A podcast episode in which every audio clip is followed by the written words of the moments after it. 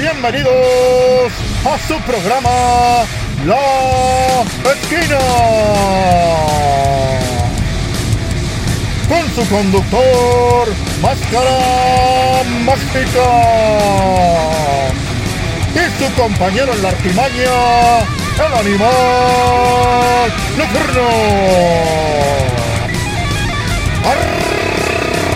¡Arrancamos!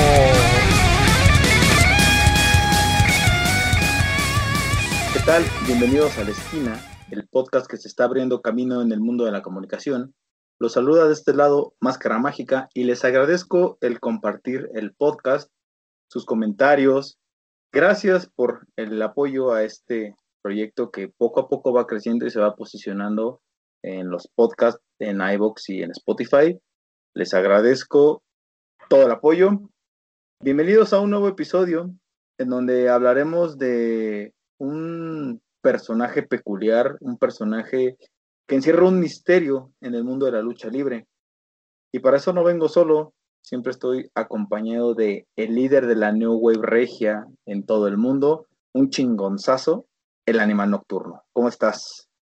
Hola, ¿qué tal amigos? Buenos días, buenas tardes, buenas noches, dependiendo de la hora que nos escuchen.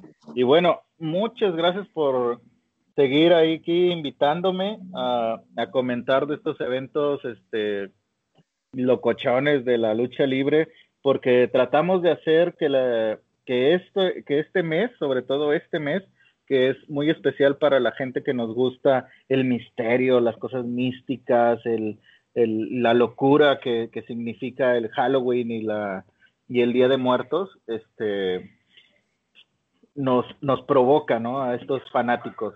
El, la locura que es este, los muertos, la locura que son los asesinatos, la locura que es el, lo, que, lo que nos provoca, ¿no? A todos estos que nos, que nos gusta, el fanatismo que nos gusta a los, a los, a los locochones que nos gusta escuchar, a los, a, a los, los, las teorías, las, las cosas este, místicas que, que envuelven a, a, este deporte que es muy bonito y que, como lo, lo comentábamos en el episodio antepasado, que hablábamos del, del, de la lucha libre como tal, de cómo es este, vivirlo de niño, vivirlo de adolescente, vivirlo ahorita, más allá de eso, envuelven partes oscuras de la lucha libre. Y este tema en, en particular creo que es, es muy apasionante. Muchas gracias por invitarme otra vez a, a, seguir en este, en este proyecto que está muy padre, que está muy inteligente, que está muy aventurado sobre este mundo de la lucha libre y que, y que en verdad, en verdad estamos, estamos, este tema es muy apasionante porque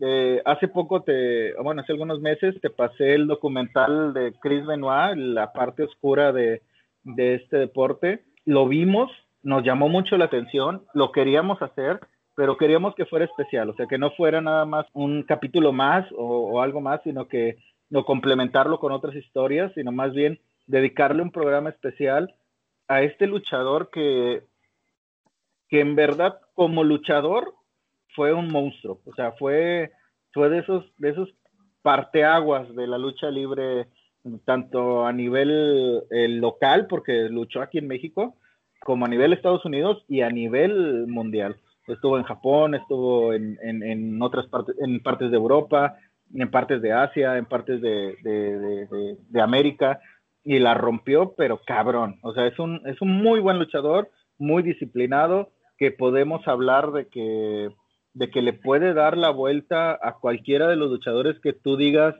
este es un buen luchador, bueno, este cabrón lo doblegaba. O sea, es, eh, fue campeón, fue campeón mundial en, en la WWE, fue campeón en, en Japón y que en verdad tenía movimientos y cosas que a pesar de su estatura, de su peso, eran de gente grande, de gente poderosa, fuerte. Y bueno, este, pues empezamos con Chris Benoit, ¿no? No sé, eh, bueno, primero, prim antes que empezar con Chris Benoit, creo que es, es necesario y es obligatorio hablar de primero el agradecimiento a todas las personas que nos escuchan, a todas las personas que, que le dan clic y que es, eh, nos tienen ahí, ahí apartados para escucharnos en el momento que nos da los huevos de subir el programa.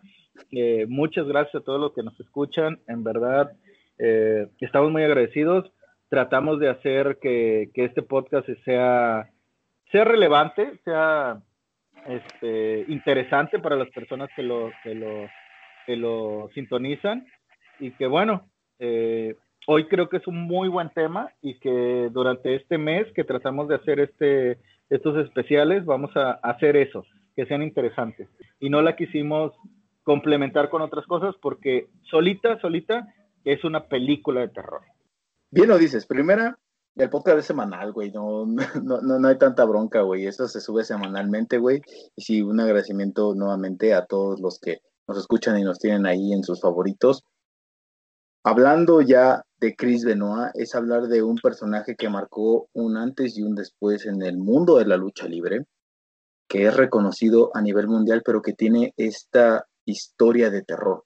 Bien lo comentas y así lo podemos definir. La historia de terror de Chris Benoit, el luchador que lo tenía todo. Podemos hablar de él. Todos los campeonatos que tuvo, fue campeón pesado, fue campeón en parejas, fue campeón de los Estados Unidos en WWE, fue campeón intercontinental, ganador del Royal Rumble desconocido en 2004 por parte de WWE, infinidad de cosas, lleno de técnica, pero siempre con una personalidad muy diferente a la de cualquier otro, siempre serio, introvertido, y en su personaje también era un personaje que se subía a cumplir, nos entregaba, creo que para él creo que ninguna lucha era insignificante, siempre era el subir, dar un espectáculo diferente a la gente. Como bien lo comentas, decidimos hablar de Chris Benoit porque este es un caso escabroso dentro del el wrestling.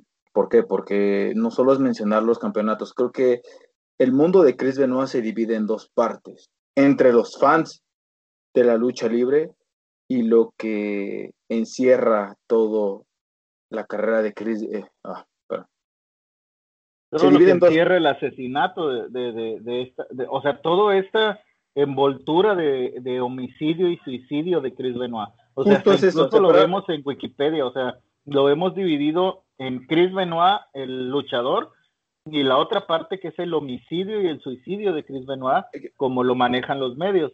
Creo que eh, como lo maneja todo, todo el mundo de, internet y, medios. Y también la parte de WWE que lo desaparece completamente. Pero, ¿qué te parece si lo vemos en, eh, primero, para, para empezar, digamos, ¿tú qué sentías al ver a Chris Benoit? O sea, ¿qué, sentimiento te daba al verlo en sus luchas, al verlo en, a la hora de subirse al ring? Porque nos tocó en el momento cuando, cuando Chris Benoit tenía la fuerza, que lo vimos en muchas luchas, con Triple H, con, con, este, con Batista, o sea, con todos estos luchadores que, que sin duda eran parte de la vitrina fuerte de WWE. ¿Qué sentías tú cuando lo veías? Yo creo que ese es estereotipo de deportista, güey. ¿Por qué, güey? Porque era un personaje que lejos de que si tenía un, una entrada diferente, que si vendía playeras, que si no, era un personaje que él iba a subirse y a entregarse por lo que él más amaba, el wrestling. Entendía justamente toda esta conexión que hay en la lucha libre entre lo que es el fan y lo que se hace arriba del ring. Sabía cómo, cómo hacerte eh, explotar, güey. No, no necesitaba de, eh, de, algún grito, no necesitaba de eh, algo llamativo, güey. Creo que simplemente, güey, era un amante de la lucha libre, güey. Y fíjate que un movimiento especial o algo que le vieras a Chris Benoit que te, que te hiciera emocionar, no había, güey. O sea, Chris Benoit tenía esa parte de, de, de hacerte emocionar por, el, por todo, o sea, por, por el momento que, que, que, dominaba a sus, a, sus, a sus rivales, en el momento que empezaba a demostrar lo fuerte o, o lo luchador que era. Eh, creo que Chris Benoit tenía, tenía eso. Y bueno, justamente a nosotros nos tocó la parte luchador Chris Benoit, ¿no? Cuando llega a WWE, cuando llega a triunfar, cuando, cuando se convierte en el monstruo que, que, que, que fue, y que incluso, o sea, como lo dices, o sea, fue un luchador introvertido, porque si tú lo comparas con, por decir, Eddie Guerrero, que fue su, su compadre, ¿no? Su amigo del alma, y que incluso por ahí también puede ir la historia escabrosa de Chris Benoit. Eh, o sea, Eddie Guerrero tenía mucha carisma, o sea, Eddie Guerrero era un máster, o sea, Eddie Guerrero jalaba, jalaba al, público y Chris Benoit no era tan así. Chris Benoit lo, jalaba al público por sus logros, por lo que hacía, por lo que se mataba en el ring, por ganar los, los, Royal Rumble, siendo el primer luchador que entraba, y que incluso en, esa parte fue en el, fue, fue justamente el, el WrestleMania 20, donde, donde, donde se da este momento emotivo, ¿no? Con, con Eddie Guerrero. Comenzamos por ese tema. Ya hablamos un poco de lo que es Chris Benoit no vamos a profundizar aquí de sus logros, de lo que nos llegó a ofrecer con sus rivalidades y demás. Esta persona, este luchador, se complementaba muy bien con Eddie Guerrero.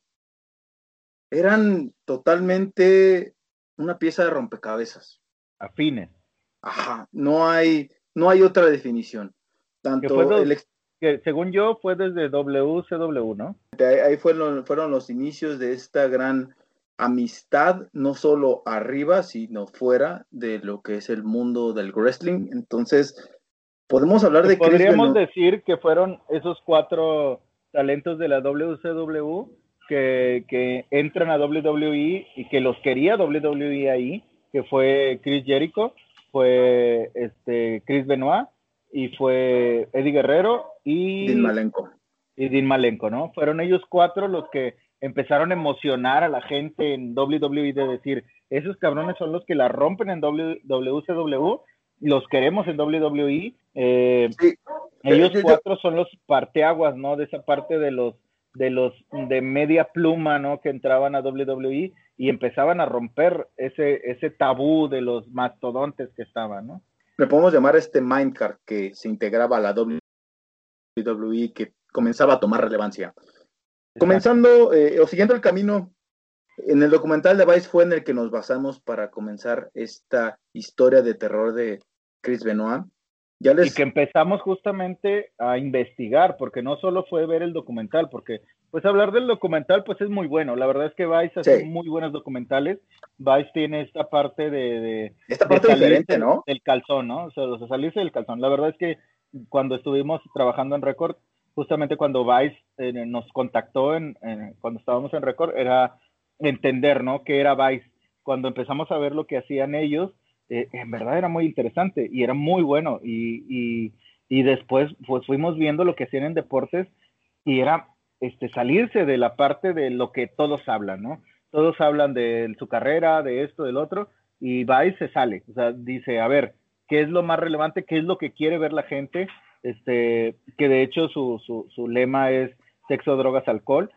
Y justamente Vice rompe todo eso para, para, para, para que nosotros como espectadores, como usuarios, veamos algo diferente. Y justo en este documental de, de Chris Benoit tiene eso. O sea, hablan con, con el hijo de Chris Benoit, con, con, con, el, con su cuñada, con, este, con gente muy cercana, Chavo Guerrero, Chris Jericho. O sea, hablan con, con ellos para que comenten cómo era Chris Benoit como persona y como luchador, ¿no? Hablar en esa parte. Y justo tú decías algo de Chris Jericho, ¿no? De, que, que, hablaba él de Chris Benoit, ¿no? Lo más importante, iniciando el documental, y solo para complementar el comentario de Vice, es que hicieron esas cosas diferentes y se atrevieron en el mundo del periodismo. Este documental de Chris Benoit nos deja muchas cosas, sobre todo mucha tela de donde cortar. Y comienza muy fuerte con una frase que a mí en verdad me llamó mucho la atención y que la empiezo a relacionar. Que comenta Jericho, si vas a venir a echar mierda por glorificar a un asesino, salte del video. Justo eso, porque los primeros pudieron empezar a ver que eh, hablar de Chris Benoit es solamente decir, es que van a hablar la parte buena, es que van a hablar solamente, eh, justamente como lo dice Jericho, lo van a glorificar. Y no, da las dos partes que a mí me parecen muy interesantes. Y quiero comenzar con esta parte de Chris Jericho, fíjate, perdóname, perdóname, en serio por interrumpirte, pero Chris Benoit era un luchador que te rompía todas las, todas las los dogmas que tiene la lucha libre. O sea, los dogmas que tiene la lucha libre es ver a, al, a este, al Undertaker, ver a Triple H, ver a, Shawn Michaels, ver al mismo Vince McMahon, haciendo lo que siempre hacen, pero Chris Benoit no. O sea, Chris Benoit cambiaba las cosas, cambiaba, así como hablábamos de Eddie Guerrero que cambiaba las cosas, cambiaba los, los estigmas que tenía la lucha libre eh, gringa contra la lucha, la lucha libre mexicana lo cambiaba eh, Eddie Guerrero. al igual que Rey Misterio. Y no solo sobre una personalidad basadas, basadas en su, en su historia como, como canadiense, no, la cambiaba como lucha libre como tal. O sea, le daba la importancia a la lucha libre por como era. O sea, era, era como ver a, a un, un ejemplo burdo, ¿no? A lo mejor entramos en el, en el fútbol. O sea, es como ver a Messi.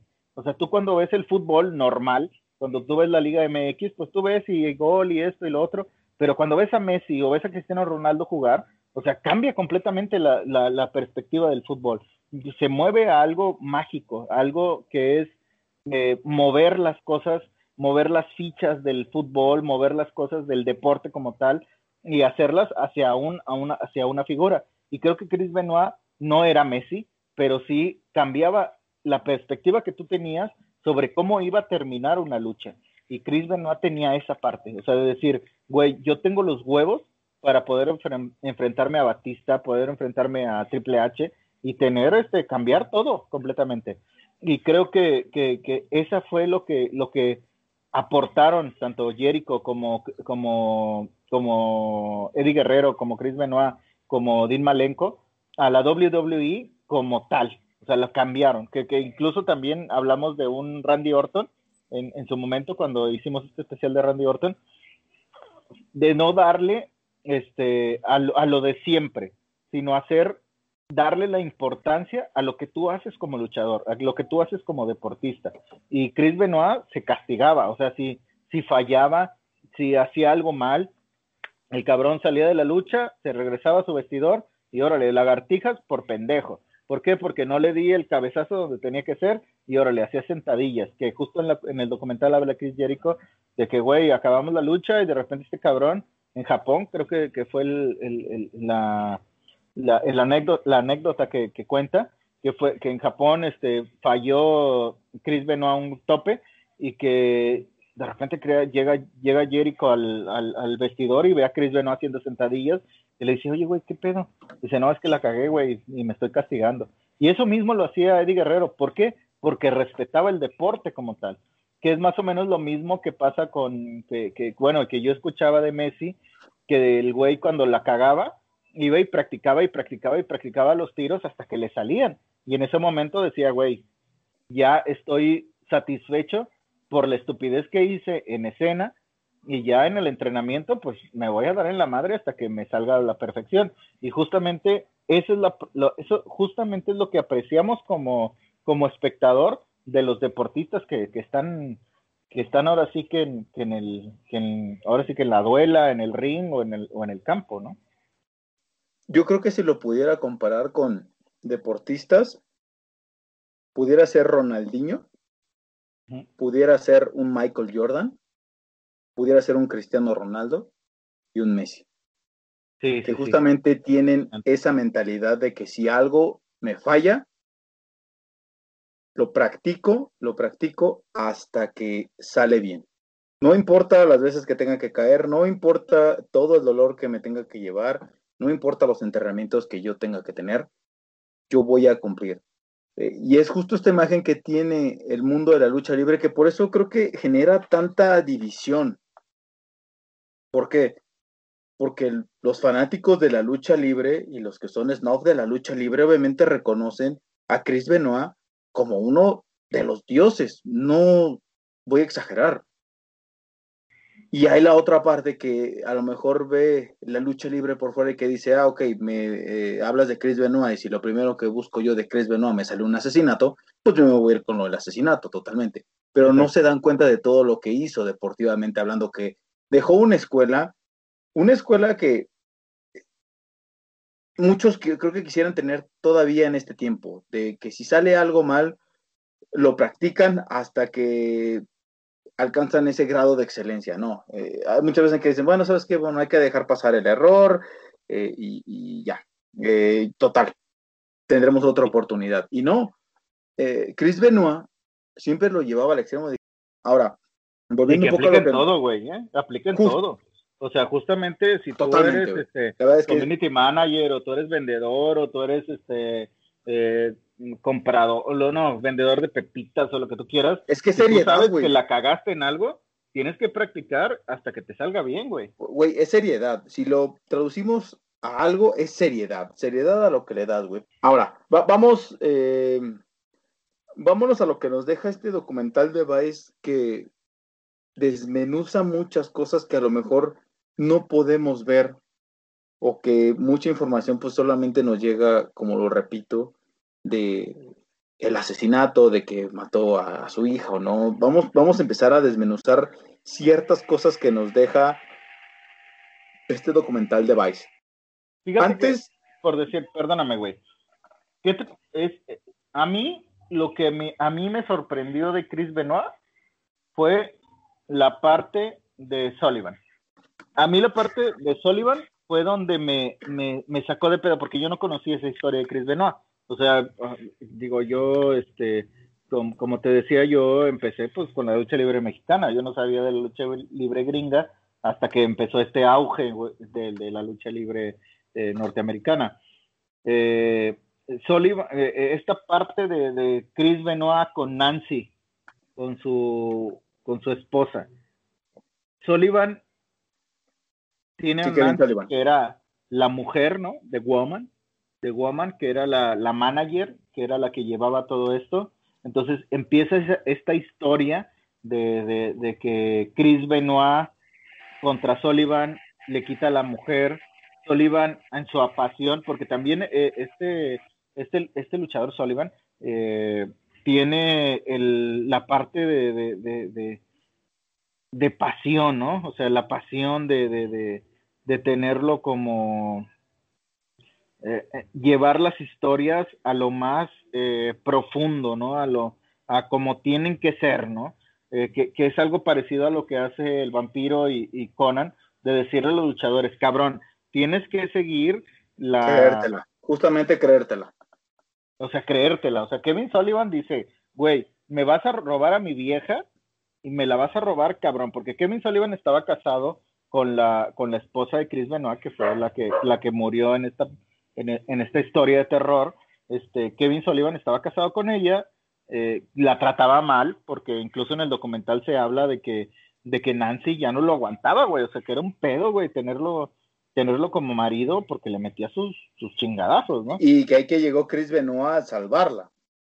Ah, llegó a salvarla más allá del personaje, o sea, ya en lo personal, este, la comprendía, hablaba con ella. Y empezó a acabar su tumba.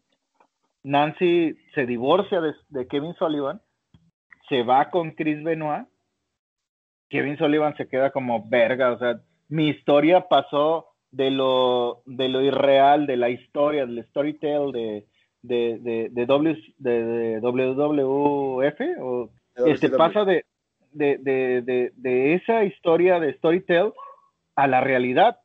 Entonces Kevin Sullivan se queda como que, que pendejo, ¿no? O sea, perdía la, porque para empezar, Woman, este, que fue Nancy, Nancy Benoit, este, eran las pioneras, o sea, fue las, las primeritas seconds mujeres que había en el mundo de la lucha libre y lo hizo muy bien, lo hizo pero perfectamente, que rompía, ¿no? Que, que, daba esta parte de, güey, yo soy la second, yo soy la que hace esto, lo que hace el otro, y empieza a manejar las cosas como deberían de ser las Seconds y que hasta la fecha todavía las Seconds siguen haciendo lo que hacía Woman en ese y, y, que se busca que le den ese reconocimiento en el mundo de la lucha libre porque al parecer no se lo están dando.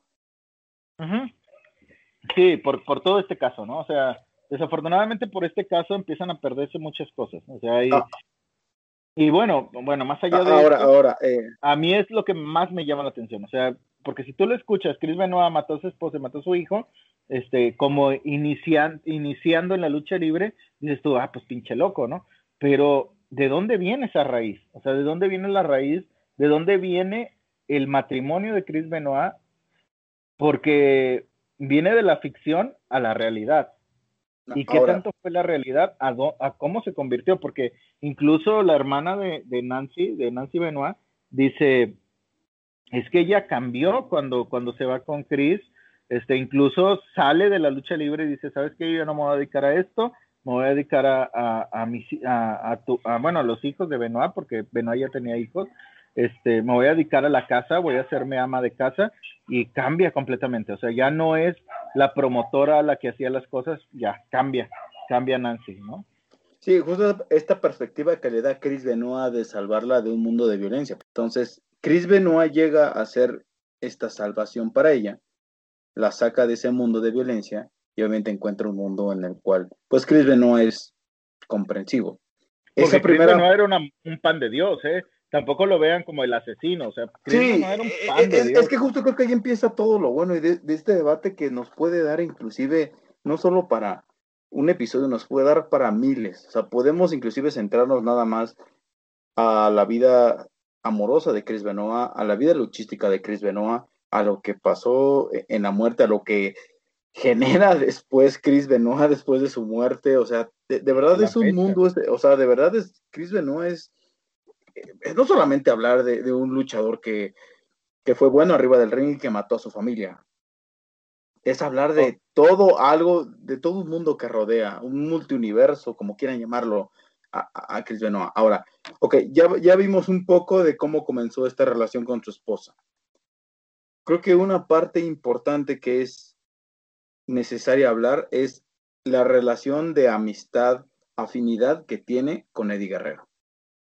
Sí, sí, completamente, completamente. Creo que eh, bueno, creo que hay parte de todo. Al, tema del, del, del, podcast pasado, de Eddie Guerrero como luchador y como persona, eh, eran muy afines. O sea, como tú veías a Eddie Guerrero en el ring, era muy parecido a, a cómo era fuera del ring. O sea, un tipo carismático, un tipo que te, que te enseñaba, que te, que, que, que, te daba la, la, las bases de la lucha libre. Llamaba la lucha libre, güey. O sea, totalmente, totalmente hablamos de alguien o, o, hablamos de dos personas que amaban la lucha libre a su mundo. Chris Benoit en su frialdad estadounidense, gringa, y Eddie Guerrero con ese lado, con ese calor latino, son de verdad, como lo comentaba en el principio, son, es un rompecabezas perfecto, es una pieza de rompecabezas perfecta la que tenían Chris Benoit y Eddie Guerrero.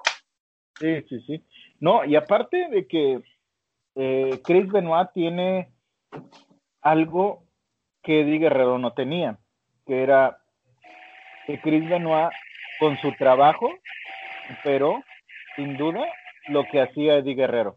O sea, lo que hacía Eddie Guerrero contra lo que hacía Chris Benoit, Chris Benoit tenía un poquito más de lo que tenía Eddie Guerrero. Incluso en el WrestleMania 20, eh, Chris Benoit gana el, el Heavyweight Champion eh, por su fuerza, por su lucha, por todo lo que hizo, porque incluso ya había estado en los cánones, o sea, ya había estado en la parte de arriba de, los luchadores. Híjole. Y, Jericho, digo Jericho, y, y, y, Guerrero estaba ahí, estaba ahí, pero no tan fuerte como Chris Benoit.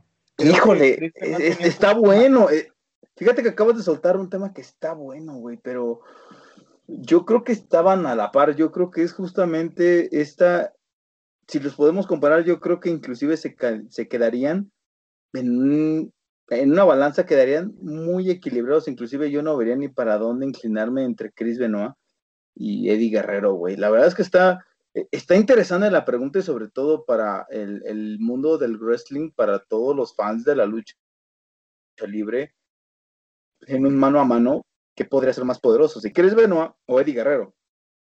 Bueno, vámonos a esta parte. Eddie Guerrero tenía historia. Eddie Guerrero tenía el Latino Hit, tenía toda esta parte de Chavo, tenía toda esta parte de, Rey Misterio, tenía todo lo de los cheats y todo esta del engaño que tenía Eddie y, y Chris Benoit no. Chris Benoit no tenía tanta historia, tenía más bien un deportivismo. Era como lo que te decía de Randy Orton o sea, Randy Orton te va a responder arriba del ring. Y Randy Orton lo puedes hacer campeón mundial y la gente va a decir, pues sí, se lo merecía porque es un gran luchador. Y Chris Benoit tenía lo mismo. Y, Eddie Guerrero se basaba mucho en la historia. Tenía las historias. En algún momento quería unir justo lo que comentábamos en el podcast de Randy Orton. Randy Orton nosotros lo podemos ver como un personaje desarrollado de WWE como tal con este eh, storyline y con una base fuerte de wrestling. Pero si vemos a Chris Benoit, es totalmente a lo mejor la parte centrada en un 80% de wrestling. O sea que a mí no me importa la historia que me des. Yo al final de cuentas puedo eh, ser a lo mejor fuerte en el micrófono y no te voy a dar algo extravagante, algo fuera de ello. Te voy a dar un micro normal, tranquilo, pero fuera del ring, mi palabra es la que va a hablar.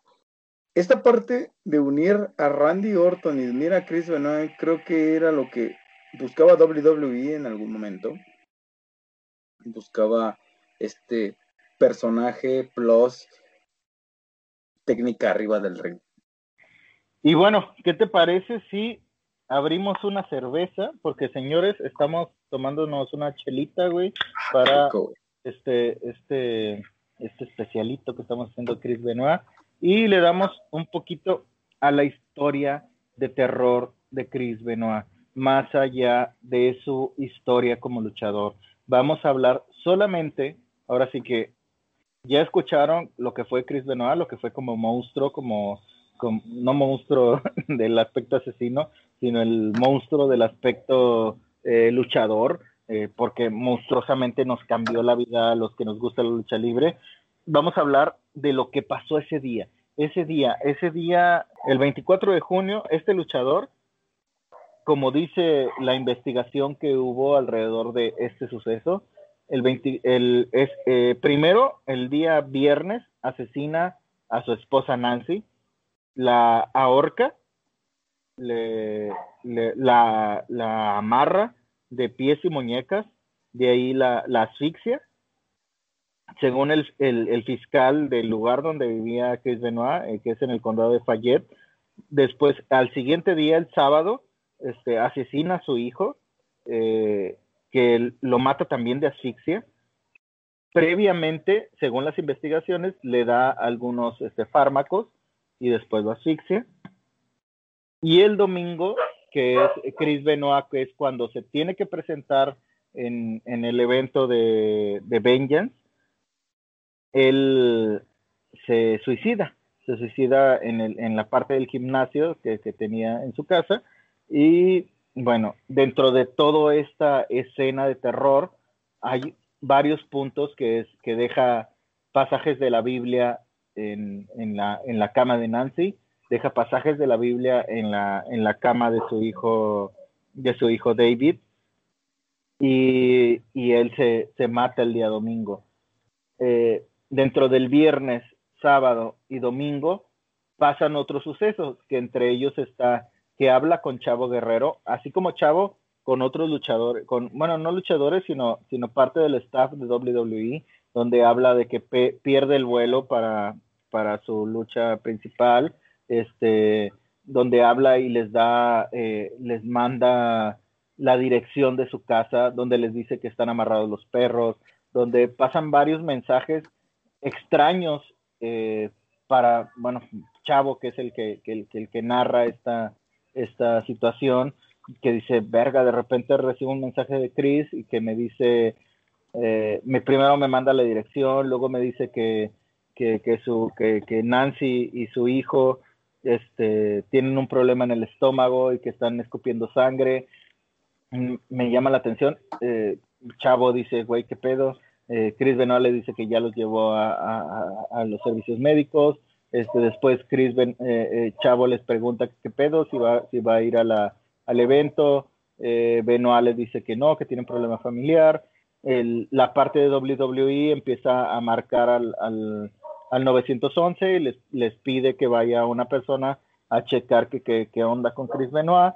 Este, va un detective, ve la escena, pasa la escena del crimen y le habla a WWE y les dice eh, Chris Benoit falleció y su esposa y su hijo también están muertos. Eh, no sabemos qué pasó. Hasta ahorita lo que tenemos como, como historia, por así llamarlo, es que al parecer fue un homicidio y un suicidio. De ahí la WWE pues no sabe ni qué pedo. Lo primero que es que, que, sabes, güey, murió Chris Benoit, le mandan la información a Vince McMahon. Para esto, dentro de la historia que había de WWE, era de que Vince McMahon había muerto o había, eh, eh, sí, había muerto. Entonces iban a hacer un programa especial para Vince McMahon y ya estaba la historia hecha y de repente sale Vince McMahon ese día, ese día lunes, en Raw y dice Chris Benoit ha muerto. Hacen un programa especial para Chris Benoit por todo lo que pasó. Dejan de lado la historia de, Vince y empiezan a hablar de Chris Benoit. Después se enteran de la situación que pasó, que fue lo del homicidio, este, todo esto que, que, ya hablamos, de, que mata a su esposa, el día viernes, el día sábado mata a su hijo y el día domingo él se suicida. Cuando sabe esto WWE, cambia todo, sale Vince McMahon en el, para ECW y dice, ya no vamos a hablar de Chris Benoit, a partir de ahorita esto se acaba, incluso pasa SmackDown, pasa el evento, eh, bueno, antes de, de Raw, sale el evento de Vengeance, en lugar de la lucha estelar iba a ser CM Punk y Chris Benoit por el campeonato de la ECW. Eh, supuestamente Chris Benoit lo iba a ganar y, en esa ocasión fue Morrison eh, el que lo gana. Hacen toda esta faramaya, el lunes pasa esto, el, miércoles que es ECW, habla Vince McMahon, dice que ya se olvida de esto, el jueves que es SmackDown, se hace una lucha normal, no se lleva este, ninguna historia ni nada, y ya después el siguiente lunes, que es Raw, vuelven a, la normalidad y desaparecen completamente a Chris Benoit de, los anales de la historia de WWE. Se hace todo este, este panorama en donde Chris Benoit desaparece completamente de, la empresa. Eh, todos los fanáticos se quedan como que, ¿qué pedo? O sea, ¿qué pasó? ¿Qué, pasó con Chris Benoit? Eh, se cuentan en los medios toda todo el suceso, toda la situación que pasa. Y bueno, más allá de eso, empiezan a surgir teorías y dentro de esas teorías existen cosas eh, muy locas y muy acertadas. Dentro de lo acertado que, que, existe es que en verdad el fin de semana de terror de Chris Benoit es el viernes mata a su esposa, no sabe qué hacer, empieza a, para esto, al parecer el viernes la mata, mata a Nancy en la madrugada al otro día despierta a su hijo, empieza a preguntar por su mamá, asesina a, su, hijo.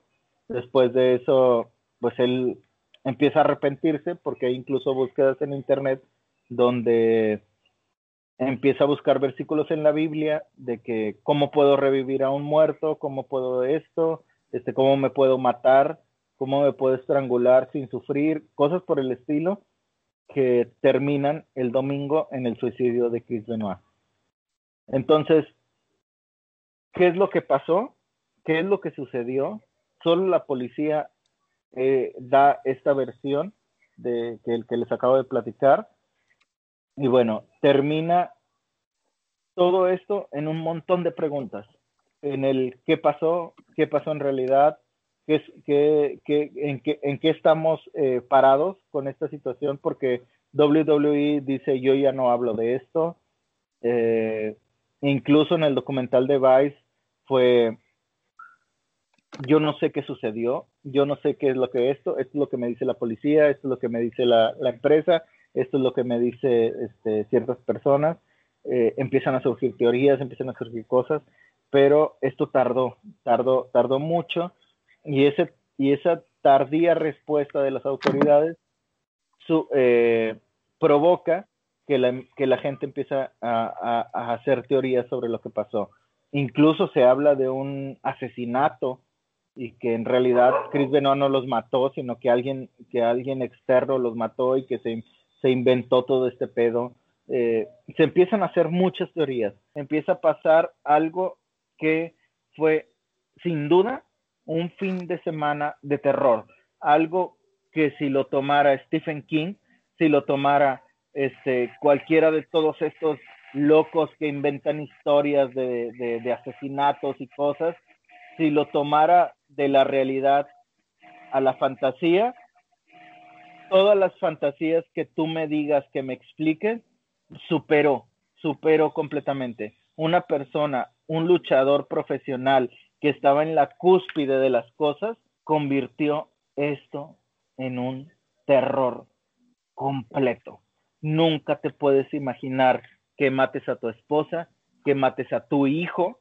Lo sobre todo que convivas con él, güey. Eh, Para partir de esto, ahora, ahora, a partir de esto es partir desde antes de comenzar en el 13 de noviembre, solo complementando un poco el comentario es lo, que se comenta en este fin de semana de terror de junio, del 22 al 24 de junio, es que primero mata a su esposa, después todavía Chris Benoit se baña con su hijo, todavía convive con él, después lo mata y después se mata a él. Ahora, comenzando, creo que lo primero es hablar del 13 de noviembre de 2005. La gente se preguntará, ¿y eso por qué?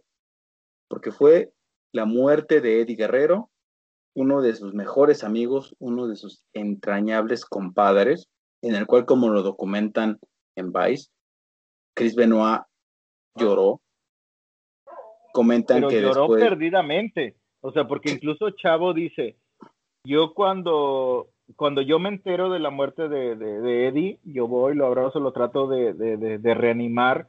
Después de eso le habla. Se mueren sus brazos, te mueren los brazos de Chavo Guerrero, Eddie. Chavo Guerrero. Y, y le, le habla a Chris Benoit y le dice, oye, güey, pues. Es... Ah, para esto, Chris le habla y le dice, oye, güey, ¿qué pedo, güey? ¿Por qué no han venido al gimnasio, güey? Ya los estoy esperando. Y Chavo, pues. Totalmente iban a pagar. Eddie, Eddie acaba de morir. Y dice Eddie, yo nunca había escuchado un grito tan desgarrador. Es que es, que es eso, güey. Ahí es donde quiero hacer énfasis, güey.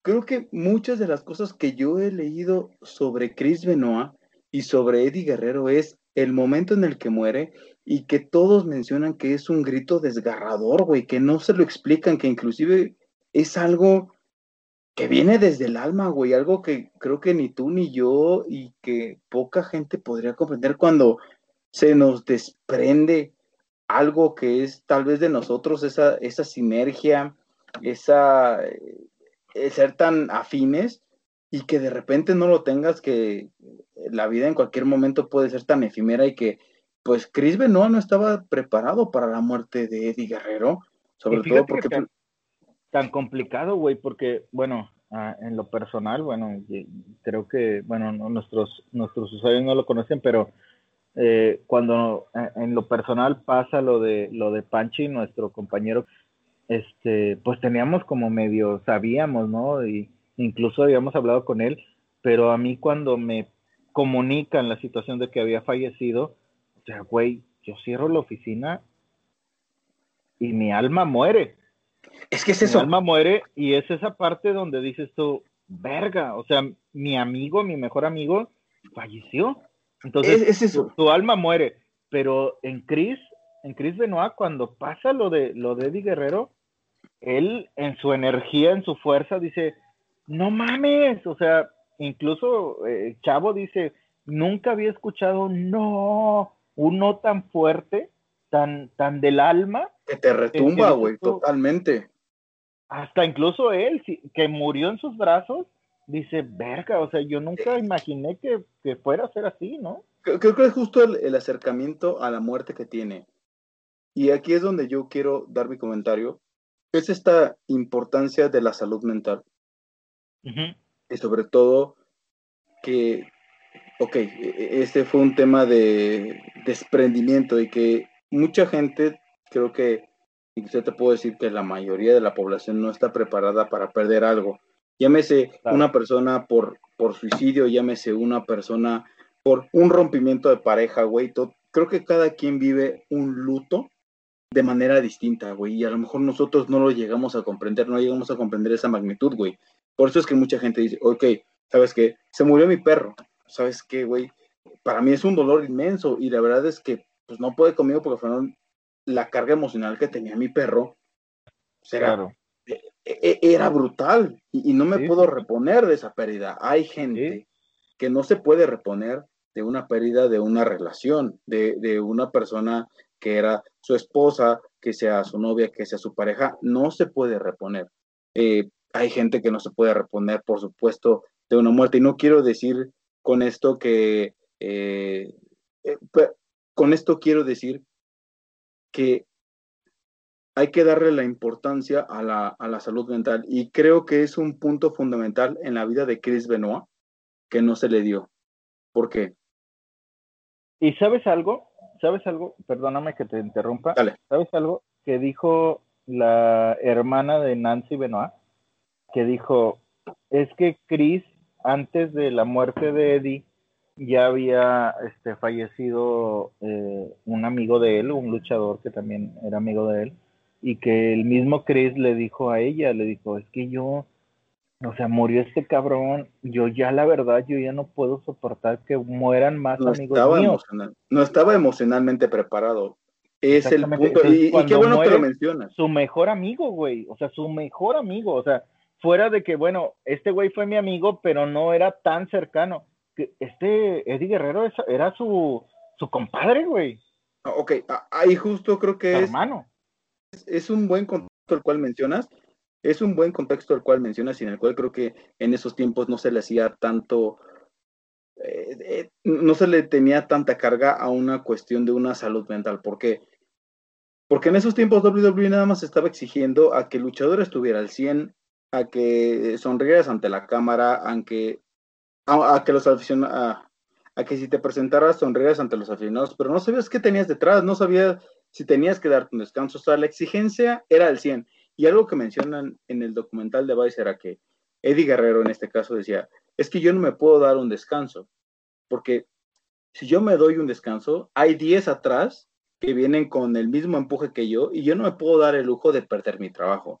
Entonces creo que esa exigencia complementado con una mala atención de salud mental y no saber solucionar las cosas fue un detonante para que Chris Benoit no lo superara, güey, totalmente. Y eso te lo puedo casi, casi firmar en un 90%. Chris Benoit nunca en ningún momento llegó a superar la muerte de Eddie Guerrero. Imagínate ver la muerte tan de cerca. Imagínate que nosotros lo vivimos, como bien lo comentas, tuvimos una situación en récord, en el lugar en, en donde trabajé por mucho tiempo, pero una situación tal cual y que es tan fría es ver a una persona que quieres de frente y sobre todo tocarla y sobre todo esa frialdad que te da el tocar un cadáver es si no estás mentalmente preparado la verdad es que te puede volar como n situaciones que te pueden suceder en la vida por eso yo recalco la importancia de la salud mental creo que WWE puede tener muchas políticas en cuanto a cuestión de sustancias en cuanto a cuestión de eh, drogas totalmente, pero nosotros no sabemos qué tanto atienden la salud mental de un luchador, que en estos tiempos se ha vuelto fundamental en la vida de un deportista. Eh, en estos casos que comentaba es que después de que sucedió la muerte de Eddie Guerrero, Chris Benoit pues no lo supera, inclusive cuentan episodios en donde él se iba a llorar al gimnasio, en donde inclusive en algún momento él llega y está en la casa de Eddie Guerrero y que agarra la almohada y que se pone a llorar sobre la almohada de Eddie Guerrero. Entonces, creo que esas cosas nos llegan a decir que necesitaba una atención y que no se la estaban dando. Y que algo que puedo decir que es tan burdo, las cosas no se solucionan con un, ah, todo va a estar bien, no te preocupes, es un episodio, no. Necesitas atenderlo de verdad de manera correcta y un trauma tan fuerte como el de superar, repito, ya sea un amigo, que, pierdas eh, algo material, que pierdas a una mascota, que pierdas a una pareja, se trata diferente y nosotros no lo sabemos, es un luto y yo considero que no se le dio la atención necesaria a lo que le sucedió a Chris Benoit. Además de que tú sabías que era una persona introvertida, que era una persona que se guardaba, que se guardaba, que se guardaba las cosas.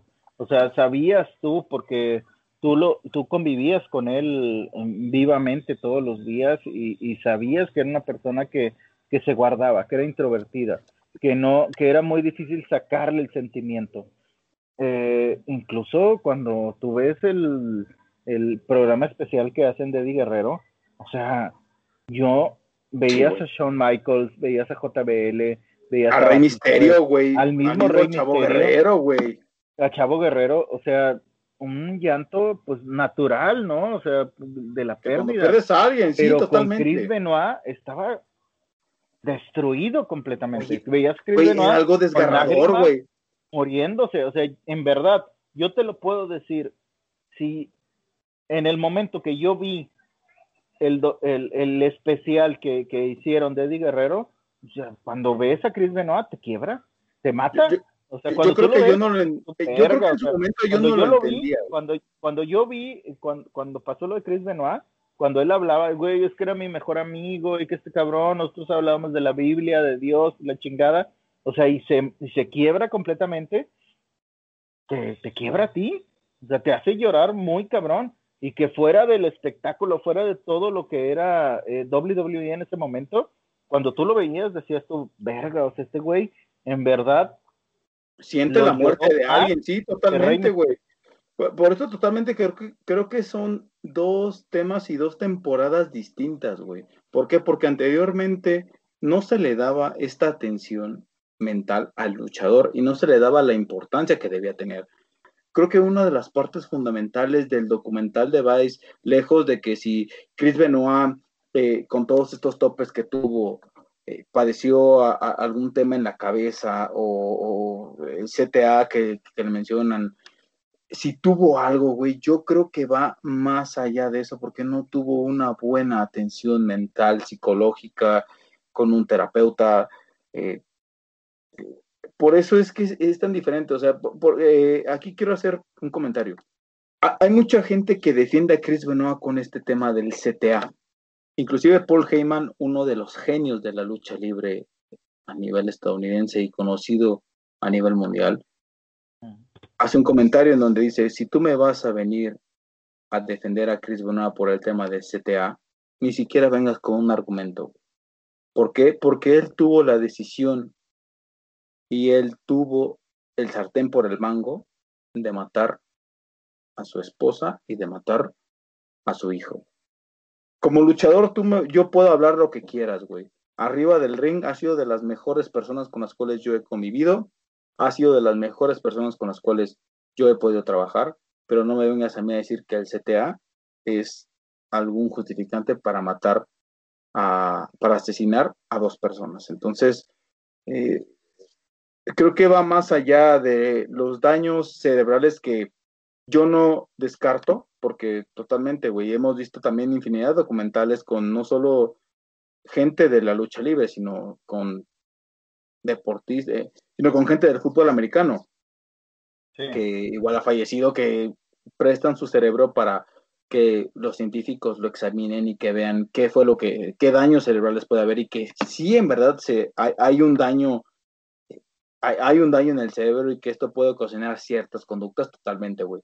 Pero no, y fíjate que, fíjate que la encefalo, eh, encefalopatía traumática crónica, que es el ETC, que es de lo que hablas tú justamente, este, habla, bueno, en, en, en la cuestión de los, de los jugadores de fútbol americana, de, de, fútbol americano, este, incluso se hizo una película con Will Smith donde, donde justamente muchos este, jugadores se suicidan, o sea, porque pierden, pierden esa parte del cerebro y... La, misma noción, güey, justamente, creo que eso es lo que pudo llegar Chris Benoit, que en algún momento perdió la noción de lo que él era y combinado con algo que no se trató, repito, a nivel emocional, psicológico de la pérdida de un amigo, pues a lo mejor dijo, en, eh, combinado con muchas cosas, porque aquí nos podemos detener y hay muchas teorías en donde se menciona que la relación que tenía Chris Benoit con su esposa ya no era tan buena y que se iban a divorciar. Y que inclusive a lo mejor el mismo Chris Benoit que pensaba que ya no iba a ser tan bueno arriba del ring o tantos anabólicos que ya le habían afectado pues la cuestión emocional porque algo algo que te tengo que decir es si tú consumes un anabólico te cambia totalmente el sistema hormonal y que lo pudo haber alterado y que en algún momento te vas o sea te hace tener conductas agresivas. Eh, sí, porque incluso se hablaba de, senilidad, o sea, de que se le iba el pedo, ¿no? sí, eh, eh, es eso. En algún momento el consumo de anabólicos, y si tú no los consumes de manera controlada, sí te puede llegar a ti a afectar una cuestión hormonal y sentimental, ¿sabes? O sea, sí cambia, sí, sí hay, sí hay algo que cambia dentro de tu sistema emocional, psicológico, sí, por supuesto que te, que te altera. Pudo haber hecho... que, fíjate que es una combinación muy grande, güey. O sea, eh, tan solo vamos a, vamos a, a, plantearlo de esta manera. O sea, tú como ahorita que nos estás escuchando, imagínate tú, estás en tu, en tu trabajo, se muere tu mejor amigo, después de eso tienes un tiempo de luto, tu esposa no está contigo porque en el documental se, Vicky Guerrero justamente dice es que cuando fallece Eddie yo me llevo a Nancy y a Chris a vivir a mi casa este dentro de la casa de Eddie Guerrero dice dice Vicky que, que, Chris iba al cuarto de Eddie y estaba llorando ahí en su almohada y, decía que el, que el olor de, de Eddie Guerrero y todo eso Después Nancy se queda de qué pedo, qué pedo con este cabrón. Eh, pasa un tiempo, eh, después pasa lo de que se quieren separar justamente Nancy de, de Chris por toda esta situación de que, eh, Benoit empieza a, a, tomar anabólicos, empieza a tomar drogas, empieza a alcoholizarse de más. Nancy ya está en un punto de que, güey, ya no, ya no estamos bien después pasa esta situación de que cambia la religión, eh, empieza a cambiar la perspectiva de, de, Benoit, eh, empieza a platicar con Nancy, se van a vivir a su casa, están bien hasta cierto punto, eh, quizás su misma esposa le dice, ¿sabes qué? Pues ya, ya hasta aquí llegamos porque ya no te aguanto, ya, ya no hay la, la chispa que nos llevaba a ser unas personas este, pareja, ya no nos lleva a ser una pareja, después este por la imagínate perderlo todo, porque más allá de lo familiar, porque pues eh, imagínate, o sea, en lo personal ya perdiste un amigo, tu esposa se quiere separar de ti y tú estás en la cúspide de tu carrera y en tu carrera te exigen ser el mejor y ser el más grande y vas a ganar un campeonato y vas a ganar otro campeonato y vas a ganar otro campeonato y de repente no te sientes autosuficiente. ¿Por qué? Porque siempre has buscado la perfección y la perfección no está en lo personal, no está en lo familiar, no está en lo, en lo profesional, explotas. Ese último comentario que acabas de decir es muy importante, güey. De, de, verdad creo que es la parte esta en que no eres tan autosuficiente, te puede llegar a matar, güey. Y eso de verdad, güey, es un comentario sublime y es un comentario grandioso, güey, deben de aprender a ser autosuficientes en todo lo que hagan ahora. Y, saber respetar los momentos, o sea, saber respetar. Es que es difícil, güey. O sea, yo sé, que, yo sé que es muy complicado, pero tiene que ver mucho con el apoyo que tengas dentro de cada una de las cosas. A lo mejor en lo familiar no tienes el apoyo, a lo mejor en lo profesional no tienes el apoyo, a lo mejor en lo personal no tienes el apoyo, pero siempre buscas algo. Y la empresa que está contigo o la empresa que te respalda tiene que tener tiene que saber, tiene que tener esa afinidad de saber que una persona está mal por alguna situación que, surgió. O sea, siempre tienes que estar al pendiente de esta parte. ¿Por qué? Porque si en lo personal no rindes, si en lo familiar no rindes, pues en lo, en lo profesional tienes que buscar que esa persona siga rindiendo.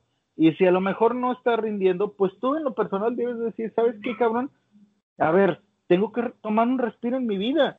Y voltear a ver quién me puede ayudar. Si no me puede ayudar mi mamá, pues buscar un psicólogo. Si no me puede ayudar mi jefe, pues tengo que buscar un psicólogo. ¿Pero es eso, no me puede ayudar mis hermanos, mis amigos, mi novia, mi, ni lo que sea, pues tengo que buscar algo. Y tenemos que romper todos esos dogmas, esos dogmas de que el, el psicólogo solo es para los loquitos, o el psiquiatra es solo para los loquitos. O sea, romper completamente ese dogma. ¿Por qué? Porque pueden surgir situaciones, no solo como la de Chris Benoit, sino un suicidio. Un simple Totalmente, güey, tota-, totalmente. Y es a donde voy yo y donde tienes toda la razón, güey. Por mucho tiempo creo que se llegó a romantizar todo este entorno en donde, ¿sabes qué, güey? No, yo lo hago solo y, o yo me suicido, güey. Y totalmente la atención mental y por eso creo que algo que yo les puedo decir y les puedo compartir no solo a nivel deportista, güey, algo que eh, a nivel personal, creo que deben de tener un buen complemento, ya sea... Eh, la gente debe de tener un... Eh, si, practicas deporte, debes de tener un buen coach, no solo que te entrenes, sino también un buen coach a nivel mental, güey. ¿Por qué? Porque si te suceden cosas como, la que, como las que le sucedió a Chris Benoit, no las vas a superar tan fácil, güey. No todos somos o no todos estamos hechos de la misma, de, no todos estamos hechos de la misma fuerza mental, güey. No, es como, es, como lo que. Cada persona es un mundo, sí. güey. No, es que es como lo que dicen, eh, o sea, no todos los árboles nacen parejos, o sea, todos los árboles tienen, tienen ciertos apoyos para poder crecer, o sea, eh, es algo que, que, que, que bueno, eh, espiritual, uh, bueno, a lo mejor me voy a meter en un, en un aspecto que... que no, pero dale, güey, dale, dale, dale. No lo tienen, pero es, güey, en cualquier religión te lo dicen, en cualquiera, en la que tú le busques, hay tres aspectos en el ser humano que tienen que tener fuertes, que es lo físico, que es todo, lo físico es todo, o sea, todo lo que tú puedes tocar, todo lo que tú puedes tener, dinero, este, fuerza, eh, eh, eh, carros, casas, lo que tú quieras, eso es lo físico. Si físicamente tú estás bien, está bien. Después viene, después de lo físico, viene lo mental. Si tú mentalmente estás bien, poder soportar lo físico mentalmente, estás genial. Pero después de eso viene lo espiritual. Y dentro de esas tres cosas son, son la base incluso de, de, muchos, de muchos sabios que han existido. Buda, Salomón, Cristo, Krishna, eh, el que tú me, del que tú me encuentres. son las tres cosas, es lo físico, mental y espiritual. Si tú las tres cosas las tienes no fuertes, equilibradas, ya tienes la vida hecha. Y Chris Benoit no lo tenía. Espiritualmente a lo mejor estaba bien, pero físicamente lo estaba llevando a la verga. Y, nos vamos a dogmas que güey, nos vamos a dogmas que han estado establecidos desde los noventas, güey. O sea, si vemos, eh, Chris Benoit era un luchador, era un luchador, pues, de, de, los noventas, güey, que al final de cuentas en los noventas, ¿qué mentalidad era? Güey, eh, los que van con el psicólogo están locos, güey. Era toda esa mentalidad que se tenía y a lo mejor, pues por este tener miedo a hablarlo con alguien más. Y que inclusive una de las soluciones que le dio, perdón, una de las soluciones que le dieron a Chris Benoit era el tener un diario con el cual hablar con él. No sé si le hubiera dado una mejor atención, si se lo hubiera, oye, ¿sabes qué, Benoit? Necesitas una pausa, güey.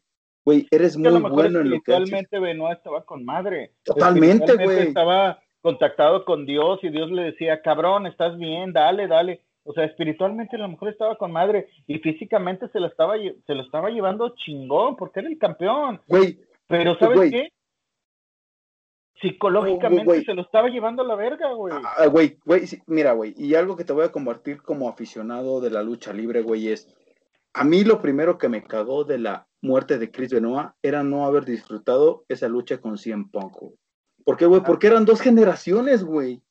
Sí, sí, sí. Güey, a mí como fan de lucha libre, que no me vengan aquí a mamar cualquier gente, güey. Era el luchador de los noventas, güey, contra un luchador que venía empujando fuerte, güey, contra un luchador que lo que la gente diga y mame, güey, es un luchador que marcó época en WWE, güey. Y eran dos generaciones y era un choque de titanes brutal, güey. Era un dream match, güey.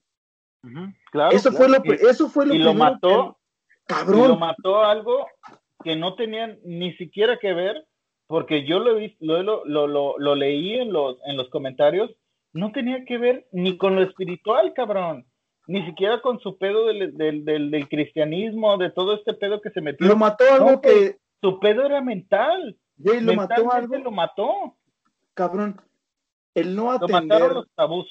Güey, totalmente. Lo que nos privó de ver un Dream Match fue una mala atención a la salud mental, güey. Fue eso, cabrón. Sí, porque, porque fíjate que, que, el matar una salud mental no, no compete completamente a la persona. O sea, a lo mejor tú te sientes mentalmente fuerte. Sí. Lo a lo mejor tú dices, ¿sabes qué? Es que yo estoy bien, güey. Yo estoy con madre, güey, pero, tienes actitudes que no, güey. Pero exactamente, o sea, tus actitudes las ven otras personas, las ve tu familia, las ve tus compañeros de trabajo, las ven tus amigos, las ves tus compadres, las ven tus, tus hijos, güey. Y tus hijos o tus hermanos o tus primos o tus amigos o tus jefes o lo que tú quieras, lo tienen que ver y decirte, güey, ¿sabes qué? Te voy a recomendar este cabrón. O sabes qué, güey, ve con el psicólogo, güey. Estás obligado a ir con un psicólogo, güey. Descánsate dos semanas, güey.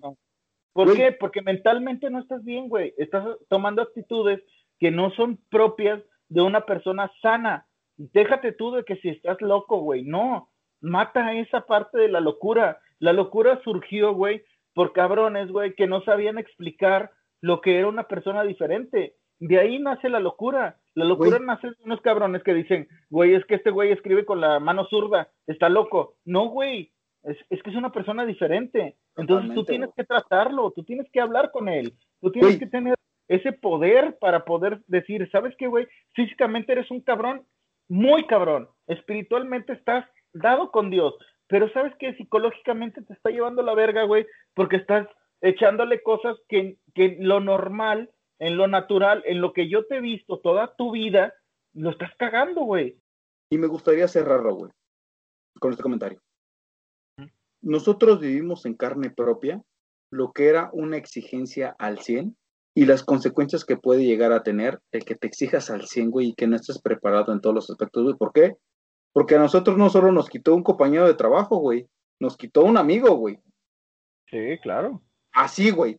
Y con eso quiero, quiero cerrar este tema, güey, porque creo que sigue para nosotros siendo a lo mejor algo que seguimos trayendo, güey, que para nosotros los que lo vivimos y el círculo del cual lo, pasamos, güey, fue algo, fue algo complicado, porque yo la verdad es que creo que dentro de toda mi vida, güey, nunca llegué yo a imaginar o a creer que en algún momento iba a perder algún compañero de trabajo, a un gran amigo de trabajo, güey. Creo que eso fue lo que una exigencia al 100, güey, en algún momento tienes que parar.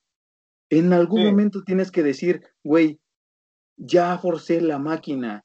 Y aunque vengan 10 güeyes o 30 güeyes atrás de mí empujando fuerte, si yo sé que soy bueno, tengo que saber tomarme una pausa y decir, güey, la necesito mentalmente. ¿Por qué? Porque si no voy a tronar, güey. ¿Por qué?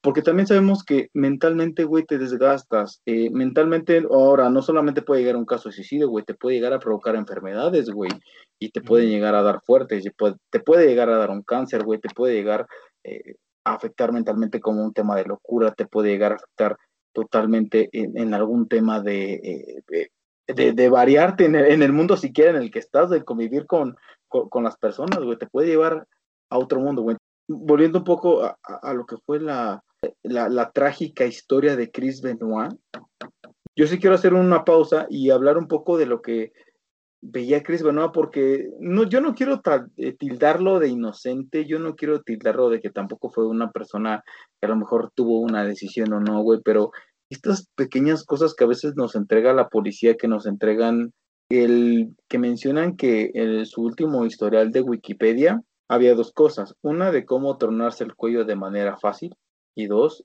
un versículo de la Biblia en el cual se habla de revivir a una persona muerta. ¿Cuál es este versículo de la Biblia? Es el de Juan 11, en donde es la muerte de Lázaro, güey, en donde Jesús resucita a Lázaro, güey. Yo no creo que en Cris Benoit haya una mentalidad de hacerlo adrede o, o que hay ese instinto de muerte, güey.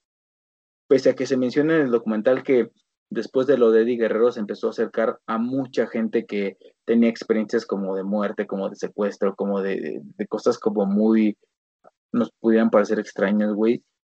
Yo creo que Chris Benoit veía la muerte inclusive con respeto, güey, que cuando llegó a presentarse esta situación y que lo que comentan es que primero mató a su esposa y que después mató a su hijo, él trató de buscar la primera solución en la Biblia, güey, que a lo mejor a él le pareció de manera muy fácil el buscar este versículo de Juan 11, que si lo lees así tal cual la interpretación es, güey, era alguien a quien yo quería, era alguien, un amigo muy cercano y que creo que con la mera voluntad y que con la mera fuerza lo puedo revivir y que pues que en algún momento se dio cuenta que no y que paso dos, su siguiente búsqueda fue como romperme el cuello tan rápido. Fíjate que, que eh, eh, bueno, en esa parte de, del cristianismo, del catolicismo, yo, pues yo soy una persona, bueno, tú me conoces, yo soy una persona medio, medio espiritual en ese, en, ese caso. Eh, y yo he escuchado de, bueno, mucha gente. Y una cosa que recuerdo mucho de un padre, de un, de un sacerdote, que, de un vicario justamente, que decía, no tomen lo que dice la Biblia literal. La Biblia está escrita sobre las épocas que ocurrían las cosas y muchas cosas son paradojas. O sea, muchas cosas son lo que creías. O sea, Jesús cuando revive a Lázaro es revivir no a la persona. Obviamente. De manera física, sí, güey. A lo mejor Jesucristo lo revivió, a lo mejor en la historia fantástica lo revivió y la chingada. Pero no, o sea, es revivir todas las cosas buenas que te dejó Lázaro para poder sustentarlo en una persona y decir, voy a hacer lo mismo que este cabrón. Este perdón. ¿Por qué fue tan bueno? Por esto, por esto, por esto, por esto. Bueno, voy a ser parecido a él. ¿Por qué? Porque hizo las cosas tan correctas como para merecer ser resucitado.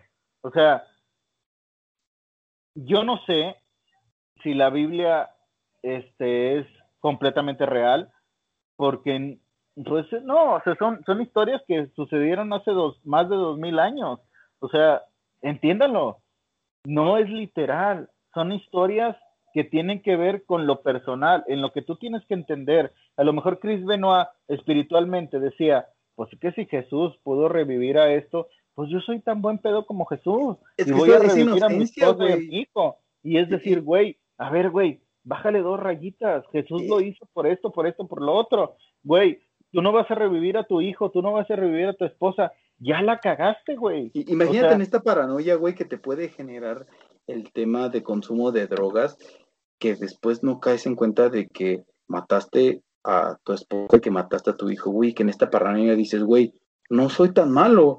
Yo a final de cuentas creo que soy pues, un dios, un dios de la lucha libre, así me considera todos los fans, así me considera el público, y es justamente, y vuelvo y recalco, es la importancia de la salud mental y el saberse ubicar en dónde estás. Y que no lo tuvo Chris Benoit, que dijo, güey, a mí se me hace tan fácil decir, güey, entre toda esta paranoia, lo primero que busco es este versículo de, ah, en la Biblia habría algo, güey. No, pues, Jesús, sí, güey, así totalmente, si nos basamos en esta teoría y en lo que nos manejan los medios, así lo veo Chris Benoit, güey. Pero miren, ya para culminar esta parte, es yo de mi parte les puedo decir, es estén bien, siempre estén bien o equilibrados, física, mental y espiritualmente. Si ustedes no creen en Dios, si ustedes no creen en el catolicismo, si ustedes no creen en Buda, no creen en Krishna, no creen en Alá, no creen en lo que tú quieras, no pasa nada. Simple tengan espiritualmente, estén bien. Mentalmente, estén bien y físicamente estén bien. Si ustedes saben equilibrar esa parte, ya chingaron. Su vida solo llévenla por el camino, por el camino, por el camino. No hay ni la espiritualidad completa, ni hay la física completa, ni la mentalidad completa. Simplemente tienen que equilibrar las cosas. Y eso se lo dicen cualquier religión en la que ustedes practiquen, en la que ustedes crean la que satanismo, sea, satanismo, sea cristianismo, lo que sea, lo que ustedes quieran, güey. La que ustedes crean, siempre van a tener esas tres partes, esas tres cosas.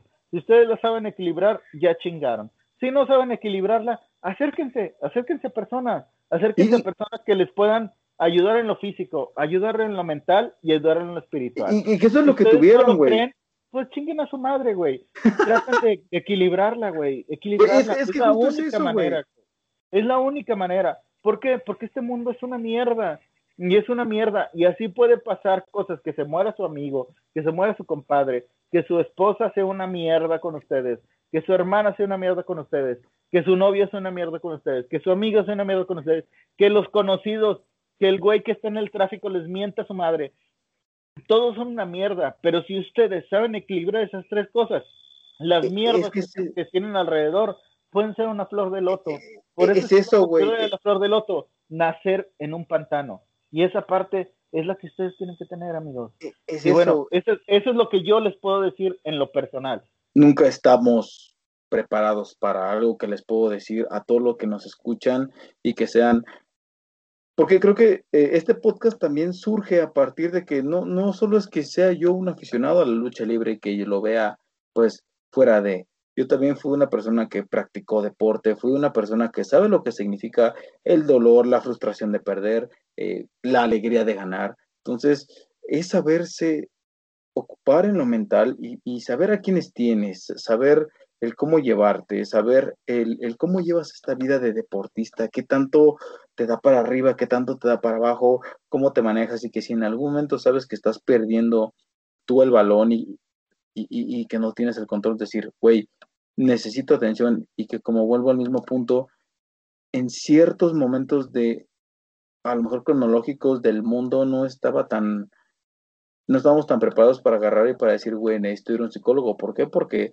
totalmente hay gente que dice, güey, es que ir al psicólogo es gente de locos y es totalmente lo opuesto, güey. La gente que tiene algún problema es la que menos se atiende, güey. O sea, eso es una cuestión tanto de asesinos seriales, tanto de gente que tiene múltiples personalidades, güey, es gente que no acepta que necesita ir a un psicólogo. Es gente que es la primera que agarra y dice, güey, no tengo ningún problema, como los, como los son los alcohólicos anónimos, güey, tienes un problema de alcoholismo. No, güey, no, no tengo ningún problema, güey. El primer paso en el mundo del doble A es la aceptación y creo que también aquí viene en el mundo de pues algún problema mental, güey, que no sabemos que nos llegue a afectar, güey. Güey, alguien perdió algo material y, puede ser un dolor inmenso, güey, y hay que comprenderlo, güey, y hay que darle, eh, si nosotros no tenemos esa atención, decirle, güey, a lo mejor yo eh, entre, todo lo que lo que puedo darte, yo ya no, yo ya no creo puedo darte esa atención, güey, creo que ya necesitas a alguien más que te ayude a sobrellevar ese dolor, esa pena, güey. Es que creo que el luto, el luto, amigos, los que nos escuchan, los que todavía se quedaron a de que estos güeyes están divagando. Pues que está bien bueno este pedo. Es que el luto no solamente es de una persona que muere, es, algo, que muere dentro de ti. Puede ser una planta, puede ser una mascota, puede ser un carro, puede ser una carrera, puede ser un, un trabajo, puede ser una novia, puede ser un amigo. O sea, el luto tiene que ver con algo que pierdes dentro de ti. Dentro de ti, cualquier cosa, cualquier cosa que te inspire a hacer algo bueno, si esa cosa se muere, es un luto y ese luto lo tienes que sobrellevar. Y a lo mejor mucha gente no va a necesitar un psicólogo. Va a necesitar a su familia, y hay gente que necesita una peda, güey. Una peda, güey. Güey, hay gente que necesita un güey que, te acerques al table, güey. de que te vayas con la teibolera y le cuentes, güey, es que me está llevando la verga porque mi jefe me trata de la chingada. O porque se murió mi perro, porque se murió mi planta, güey. Mi jardín o la chingada. Y fuiste con, con Luna Bella, güey, y le dijiste, güey, te estaba enseñando las chiches en lo que tú estabas llorando, güey. Pero, güey, eso es lo que tú necesitas. Sí, ah, güey, güey. E, a lo mejor no es una semana, no es un día, es un mes, tres meses, lo que tú quieras, güey, un año, güey. Pero es un luto que tienes que llevar. Y, también tienes que, darte cuenta, güey. Estar completamente en paz y completamente seguro que ya puedes seguir con tu vida. Y creo que eso es la parte que le faltó a Chris Benoit. En la parte de decir, güey, ya superé mi luto, ahora sí vamos a echarnos chingadas. Ahora sí, vamos. Y que no tuvo. Y no lo tuvo, güey. No tuvo luto, no tuvo esta. No tuvo esta... Se murió Eddie Guerrero, güey. Y a las siguientes dos semanas, güey, ya estaba. Este, tenía que ir a una gira europea, güey. Güey. Campeonato, güey. Güey, tenía que ir a una gira europea y que no supo tener este luto, güey. Por eso digo, necesitamos tener una pausa en nuestras vidas, güey. Y cada quien tiene su ritmo. Yo no te puedo decir, güey, en un mes lo superas en un día lo superas, en horas lo superas, en meses lo superas. No, güey, es totalmente de cada persona. ¿Por qué? Porque cada persona es un mundo, güey. Debes de también aprender a conocerte, güey. Güey, me está doliendo, me está cargando la chingada, güey. No puedo, güey, necesito descansar, necesito pararme, como creo que como en cualquier carrera, güey, necesitas una pausa para cargar pilas y decir, órale, voy pa, eh, sigo para adelante, güey. ¿Sabes qué? Pues me está doliendo. Oye, eh, ya, a lo mejor el apoyo familiar y el apoyo que yo me doy no me está sirviendo. A lo mejor necesito el apoyo de una pareja. No la tengo, güey. Pues tengo que ver pues, dónde madres la encuentro, güey, ¿no? Que justo lo decías.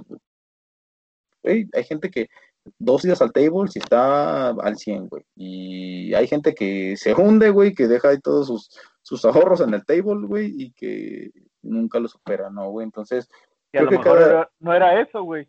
Ir al 100, güey Sí, pobre Dalsim se hizo millonaria, güey, ni siquiera, güey, Dalsim, bueno, Dalsim. ahorita Dalsim eh, tiene una casa con, con tres pisos, güey, con madre, güey, de tanto, güey, que no, y que no supo, güey. Bueno, lo único que les puedo decir, amigos, es que se tomen un tiempo para ustedes. O sea, tómense un tiempo. No les voy a decir que van a ser un Chris Benoit, no les voy a decir que van a ser un Eddie Guerrero, no les voy a decir que es un es un momento para, para suicidarse, matar o matarse, es más bien tomarse un tiempo como personas, como seres humanos y saber que si están bien, si están bien equilibrados, si están este, completamente fuertes en, físicamente, porque a lo mejor son unos güeyes muy mamados, o son unos güeyes muy delgados, o son güeyes que eh, físicamente están bien, que, el doctor les dice, están con madre, güey, usted sígale. A lo mejor están bien, pero psicológicamente a lo mejor les falta algo, o espiritualmente les falta algo. Tómense un tiempo, reflexionenlo, siéntense, vean una película, lean un libro, escuchen algo y vean si en realidad están bien. Y disfruten de lo que más les gusta, güey, si su comida, si su libro, si la música, güey, una, bebida, güey, la música. lo que sea, siéntense y digan, ¿sabes qué? Estoy bien, estoy con madre. Sigan por ese camino, denle, denle por donde van. Y si no, pues busquen ayuda. Siempre va a haber alguien. Y si no tienen a alguien, acérquense conmigo. Ahí tienen mis redes sociales, Animal 3 Nocturno, en Twitter, Pablín Bling Bling en Instagram o búsquenme en Instagram, Pablo Ortiz, y ahí me van a encontrar. Uh, arroba terrible máscara.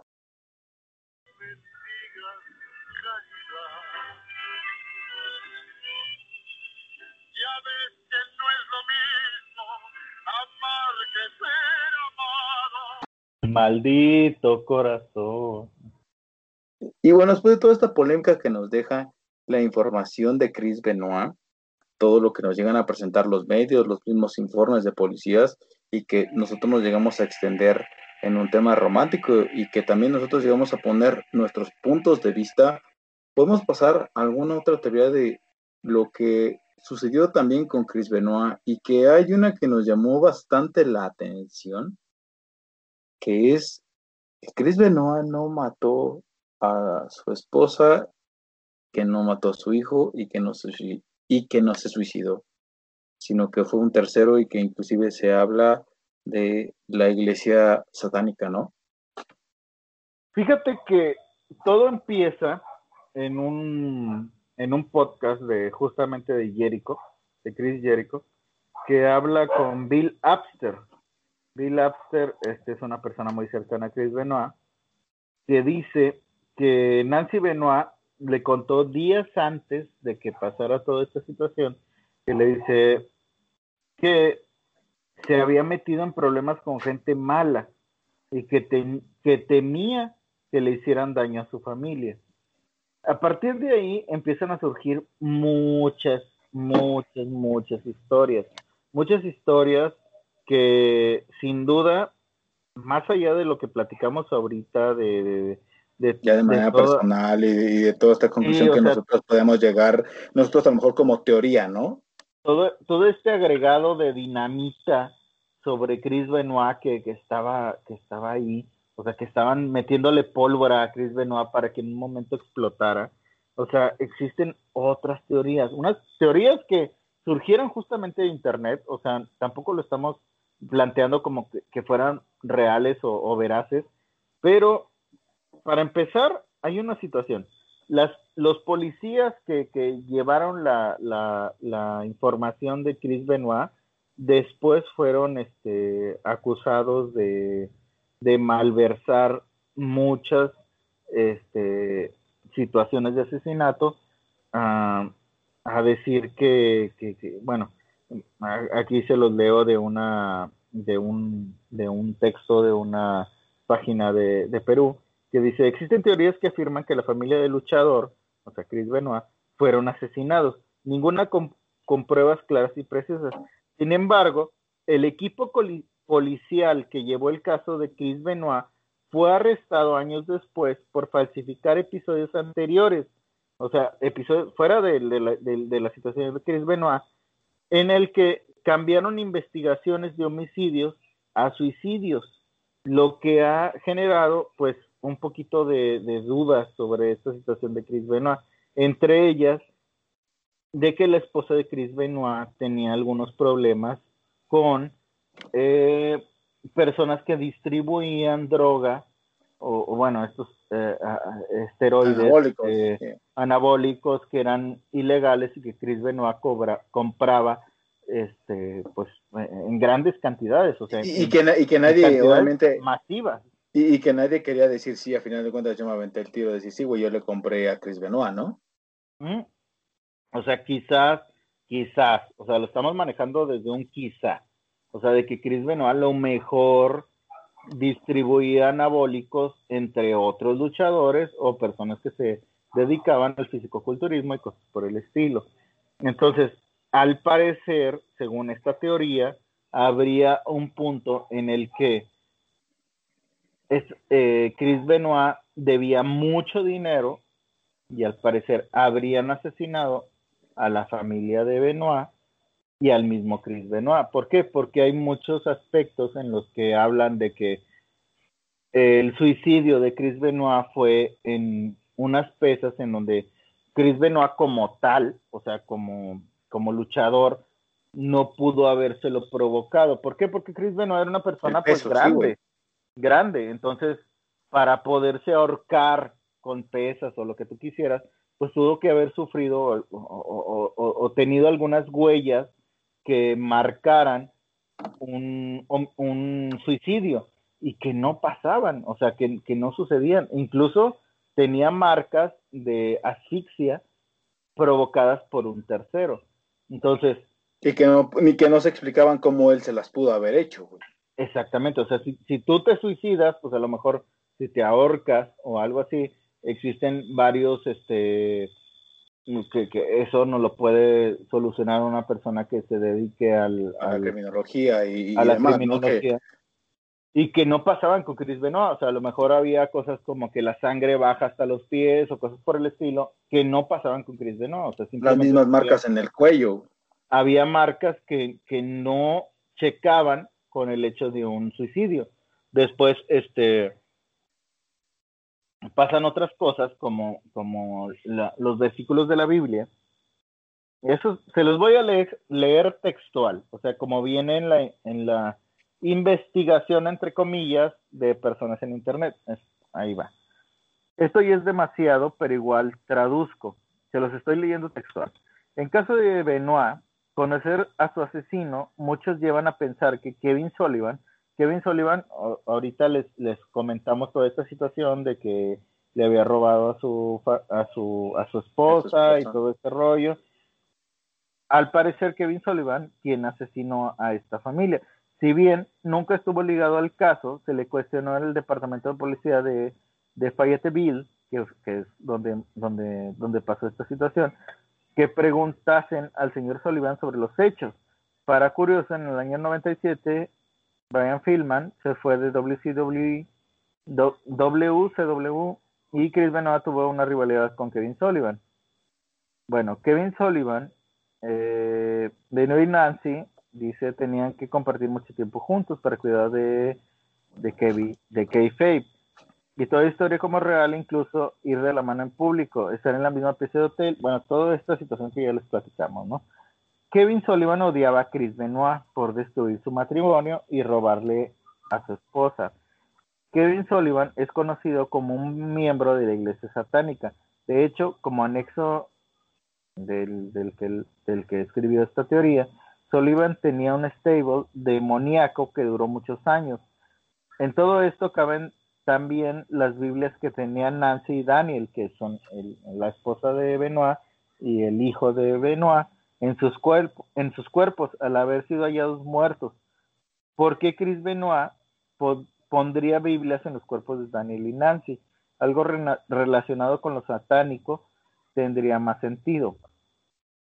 Los miembros de la iglesia satánica, como Kevin Sullivan, se consideran como personas que manipulan y muy calculadores en sus acciones. Cabe decir, la muerte de Chris, Nancy y Daniel sucedió 10 años del aniversario del divorcio de Nancy y Kevin Sullivan. cuando, cuando pasa esta situación, pues habían pasado 10 años. Al parecer es una situación de numerología. La policía de Fayetteville nunca preguntó ni cuestionó a Sullivan como un asesino a pesar de saber de este triángulo amoroso, de este triángulo amoroso, perdón. Volviendo a los mensajes de texto en relación a que eh, Chris Benoit manda la dirección de, de, su casa con errores, pero pues errores de dedo, digamos así. ¿Por qué, me, ¿Por qué Benoit, siendo tan quisquilloso en ese aspecto, enviaría un mensaje de texto diciendo la, la localización de su propio hogar de forma errónea? Sí, justo. Además que fue a las casi 4 de la mañana. Es algo que no tiene sentido. Recordemos que el coronel dijo que Benoit habría muerto muy temprano el sábado, mismo día que se envió los mensajes, estos mensajes extraños que incluso le llegaron a, a, Chavo Guerrero, ¿no? No tiene sentido en cuanto sea su dirección. Dentro de todo el texto se hablaba de que Benoit, en caso de ser atacado, no podría llamar al 911 y se comunicaría por mensaje de texto. Más curiosamente, ¿por qué Benoit enviaría una dirección de su casa a Chavo Guerrero, con quien había hablado horas antes y que había una semana atrás había ido a su hogar? Según la suposición del autor de esta teoría, este, que Benoit enviase el, mensaje a Chavo Guerrero es la prueba más clara de que, este, de, que este caso es extraño, ya que Chavo lo conocía bien. En la hipótesis está que Benoit enviaba su dirección en busca de ayuda u otra persona enviaba esta dirección a los conocidos de Benoit para que hicieran algo. En este caso, desde luego todo podría ser falso y Benoit el asesino como dice el artículo, bueno, que, que, que ya vimos. Que, ya, sí, güey, que todos sabemos. Es que justo es eso, güey, y esas son las partes que no nosotros no logramos entender y que estas teorías que hacen muchos de los usuarios en Internet tienen cierta relevancia, güey. ¿Por qué la dirección mala, güey? ¿Por qué Chris Benoit enviaría un mensaje a esa hora, güey?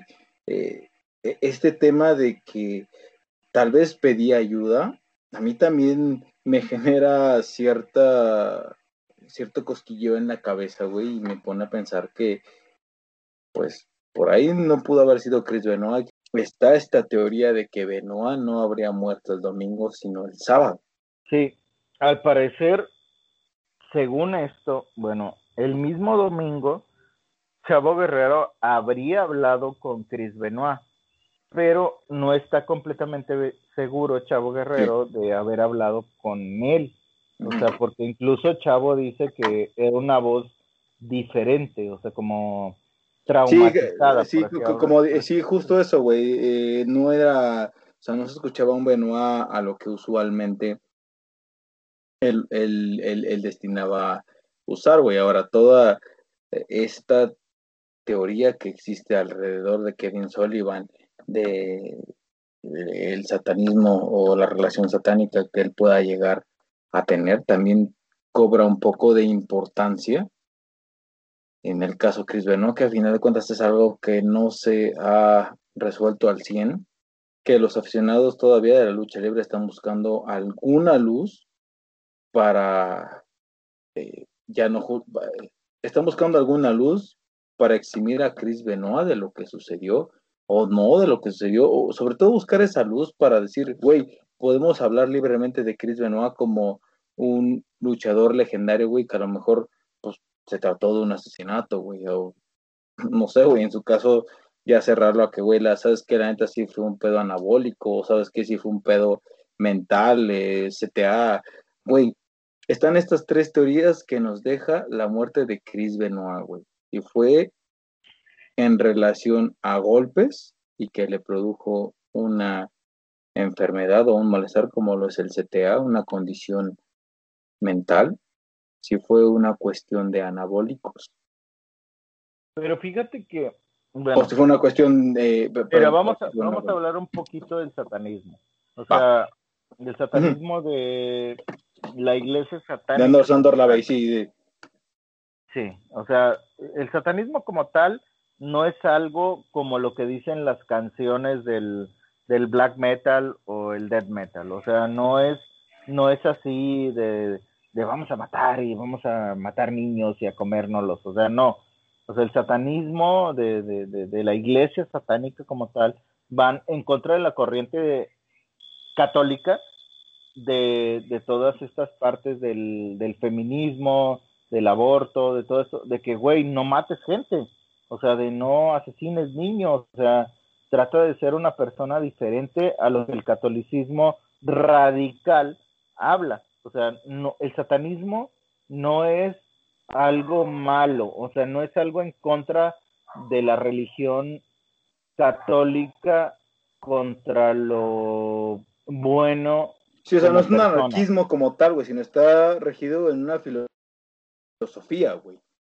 Sí, o sea, no es, no es nada más, este, no mates niños, o sea, es más bien, güey, no mates niños.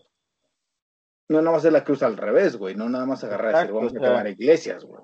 Sí, o sea, el satanismo no es eso, o sea, eh, creo que por ahí el artículo está más basado en el black metal, en, el, en, el, en este black metal que surgió en Noruega, que es muy, muy tonto, o sea, muy estúpido, o sea, no, no es ir en contra de la naturaleza de un ser humano, sino más bien es aumentar la naturaleza de ser un ser humano. Entonces, este, creo que ahí en ese aspecto, creo, ahí la teoría, esta teoría que, que surge, no, no es por ahí, más bien es, creo que, que, que, lo que tratan de justificar es el burlarse de Dios, burlarse de la religión que profesaba Chris Benoit al poner las Biblias en, en, en la esposa de en la esposa de Benoit, que es Nancy, y en el hijo de Benoit, que es Daniel. O sea, es, es como burlarse de esa parte. O sea, no es, no, y creo que, que, ahí por ahí esa, esa teoría está un poquito torpe al decir que, que, que, pertenecía a la iglesia satánica y por eso hizo eso. Creo yo que si quieres justificar esa muerte, tiene que ver si, si, si justamente Benoit no mató a, sus, a, su, a su esposa y su hijo y que no se suicidó, sino lo mataron, trataron de justificarlo por esta parte y no es así. O sea, es más bien este, entender, entender esta parte de que el satanismo no es matar gente a lo estúpido, sino más bien es entenderte como, como persona. O sea, no, ahora, muchas cosas dentro de los científicos que hablan esta teoría de que a lo mejor este suicidio de Benoit no fue tan premeditado o tan este tan real como se ve en, en, en, lo que cuentan los medios, pues no está tan real, porque es una persona muy grande como para suicidarse de esa manera tan simple es que, güey, e, es que, güey, es, justo donde viene esta polémica con Chris Benoit, güey. Y es por eso por lo cual nos interesó tanto este tema, güey. Que hay tantas teorías en las cuales nosotros podemos tal vez basarnos y tal vez darnos ese punto de realidad, güey. Es decir, güey, Chris Benoit no era tan malo como persona y creo que si nosotros lo analizamos, yo no tuve la oportunidad de conocerlo, güey, pero creo que también pues ves los rasgos físicos que tiene alguien. Dice, era una persona dura, pero era una persona dura que al final de cuentas se metía y que participaba cuando tenía que hacerlo, güey. Se Inclusive yo te podía decir que estaba alejado de cualquier... Eh, puedo llegar a interpretar que estaba alejado de cualquier chisme, de cualquier eh, cuestión fuera de la farándula, porque por ahí también vi alguna teoría en la cual eh, este güey estaba envuelto con algún tema de divas. Yo no creo que al final de cuentas ah, porque también sale esa situación, ¿no? Eso, güey. Sí, de que el tema de las divas, de que Nancy, de que Nancy incluso estaba de que, güey, no te mames, o sea, estás deprimido y sí la verga, güey, pero te estás metiendo con divas de la Ajá, sí, ahora también, de dicho inclusive por ahí una, igual uno de los comentarios que se manejan en internet es que este tema de eh, Chris Benoit con su esposa ya estaba tan mal, güey, que pensando en el divorcio, la esposa se acercó a, alguien conocido, a algún doctor, y le dijo, oiga, ¿qué tanto para mí es benéfico llevar la vida de mi hijo sola? Chris Benoit al momento de enterarse de esto, güey, pues obviamente no lo entiende o, lo interpreta para mal y dice, güey, al final de cuentas, si, voy a, si ya perdí a mis dos amigos y perdí a mi esposa, güey, eh, perdón, si he perdido dos amigos, no voy a perder a mi esposa, güey. Entonces, en este momento, pues da un ataque de ansiedad, un ataque de rabia, combinado con tantos anabólicos, güey. Hay tanto de lo cual hablar sobre Chris Benoit, güey, y esta teoría, pues tampoco me parece tan descabellada. Descabellada, exacto. Sí, pero no le doy Creo yo que, que, que, que, que, da muchos clavos, o sea, más allá del, de la situación de la iglesia satánica, porque tanto tú como yo conocemos la, la iglesia satánica como, o sea, no como, como este romanticismo estúpido de anárquico, como anarquía, así como este tema anárquico de decir, güey, sí, o sea, en realidad sabemos de la iglesia satánica, o sea, sabemos que la iglesia satánica no, no trata de eso, o sea, no, es estúpido, o sea, son de niños de 20 años, de 15 años, que, que no saben. de gente que, que, está, que está mal orientada en cuanto a religión. ¿no? Güey. O sea, es más. Sí, güey, que están justificados en que, güey. Yo me quedo con comentarios de la gente, o sea, de la gente que, que, que, que comentó en este, en este, en este post. hay un usuario que se llama Phenomenal One que dice, a mí me lo pasó Sebas hace, hace algún tiempo, es de un foro chileno o algo así, o si no es el mismo, ambos son muy parecidos. Sinceramente cuando lo leí me dio una especie de escalofrío. Por más estúpido que parezca, al ser una persona que solo puede apreciar mediante internet, su caso fue de lo más extraño. De por sí, si toda esta info es real, que en su momento me cuestioné si lo era, me da cosa llamarlo asesino, pero hay muchos factores que influyen. Según leí, Benoit era una persona depresiva y sumándole a eso otros factores, solo hay que pensar de esta manera. Problemas matrimoniales, más hijo con síndrome extrágil. Ah, porque también el hijo de Chris Benoit tenía un problema, tenía un problema eh, mental, o sea, tenía un problema en el que tenían que, que tener este cuidado, que es el extraer esteroides, por más que digan que no influye, pues lo sucedió. Constantes golpes en la cabeza, porque también Chris Benoit, su, su, su, su, su finisher, tenía que ver con este golpe en la cabeza desde la tercera cuerda. Muertes de sus amigos, más todo esto, pues justamente explotó. Dice, solo hay que pensarlo de esta forma. Y aún así, todo es raro, por cómo sucedió todo. La llamada a Chavo, lo de la, lo de la puerta, incluso leí que incluso se, se metió a la piscina con Daniel estando Nancy muerta, las Biblias, joder, puedo estar analizándolo todo al rato y sigo en la misma conclusión. Jamás se sabrá con, con exactitud qué demonios pasó ese fin de semana, pero lamentablemente ante todo lo ocurrido, Benoit sigue siendo el culpable. ¿Qué es esa parte? O sea, creo que los usuarios o que los, los fanáticos de la lucha libre nos quedamos con muchas preguntas, o sea, con muchas cosas. Y eso es lo que da la importancia de este tema. O sea, ¿qué pasó? ¿Qué pasó ese fin de semana? ¿Por qué Benoit enloqueció? ¿Qué es lo que puede pasar con otros luchadores? Porque Benoit era una estrella. O sea, Benoit era, estaba en la cúspida, estaba en los cánones de la lucha libre. Entonces, ¿qué pasa con luchadores más pequeños? ¿Qué pasa con luchadores que están en, apenas empezando?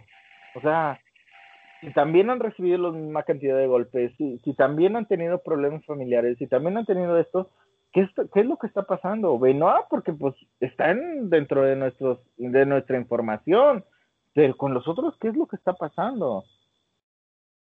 Y hay otro usuario que dice, Dice, sinceramente yo no creo que él lo hiciera. No lo veía tan loco como para hacer todo eso, pero en fin, nunca se sabrá. O sea, sigue esa duda. O sea, los, los admiradores de la lucha libre se quedan de, no lo creo, güey, no lo puedo creer. Güey, güey, mira, eh, yo a mí en Facebook, la verdad es que me gusta navegar y me gusta estar en todos los grupos que hay en cuanto a shitpost, en cuanto a grupos de lucha libre. Y te encuentras de verdad que Chris Benoit para muchos es un dios, güey, y que de verdad siempre siguen encontrando esta... Eh, eh, eh, ¿Cómo llamarlo, güey? Es que no, no creo que sea justificarlo, güey. Porque si a lo, güey, es que si a lo mejor hacemos un análisis en frío, güey, como mero aficionado, güey, Chris Benoit te genera un sentimiento frío, güey, un sentimiento de que, güey, yo voy a cumplir, pero te voy a cumplir al 100, güey. pero yo, yo no creo que haya tenido este tema tanto de este instinto de matar, güey. ¿Sabes? O sea, yo me, yo me baso más por eso, güey. O sea, yo no creo que Chris Benoit tenga ese instinto de matar, güey. No sé, tal vez a lo mejor lo pueda eh, algún eh, psicópata de estos que hacen lucha extrema, tal vez a lo mejor te lo creo, güey. Como el mismo abismo negro, ¿no, güey? Que a lo mejor veía la muerte. Sí, güey. O sea, güey, e, e, el, estar poseído por algo que te mata como persona y que a final de cuentas reencarna en tu personaje, güey. Pero yo Chris Benoit lo veía como un personaje, güey, que mm, sin pedos, güey. Oye, güey, me pides que haga esto, cámara, lo hago, güey. Cámara, me rifo, güey. Cámara, eh, hago llaves de lucha, cámara, me subo y con mi mera. Yo no voy a hacer más ni voy a exagerar en lo que soy. Entonces, no sé. Creo que a todos nos deja un hueco. Güey, es que sí, eso, creo que nos deja un hueco porque, porque, bueno, también hay que entender la parte de que Chris Benoit era un luchador muy, muy introvertido. Güey, es que siempre, eh, mira, creo, que la, eterna pregunta con Chris Benoit siempre va a ser el por qué, güey. O sea, a lo mejor tú te lo puedes explicar, te lo puedo, o sea, obviamente, este, dividiendo los cano las reglas, ¿no? O sea, un Eddie Guerrero. Si Eddie Guerrero a lo mejor hubiera pasado lo mismo, tú te lo podías explicar, ¿no? Porque su esposa era difícil, porque esto, porque lo otro. Pero Chris Benoit nunca, nunca manifestó esa parte, o sea, nunca manifestó un divorcio, nunca manifestó nada. O sea, siempre manifestó un, un luchador centrado. Entonces, eso es todavía lo que te hace más, este, eh, eh, un, un, clic de decir, no lo puedo creer, no lo puedo creer. O sea, es como si, si la persona que tú más amas en el mundo de repente salió con una pendejada. O sea, es como de. eso, güey. ¿Cómo puedes creerlo, güey? Chris Benoit tiene 13 años que falleció, güey. Sí. Y a 13 años de que falleció, aún se siguen buscando respuestas y se siguen, y se siguen buscando, no sé si llamarlos justificaciones, güey, pero sí algún camino que alumbre todo lo que ha hecho este gran luchador para la todo lo que ha hecho este hombre en pro de la lucha libre.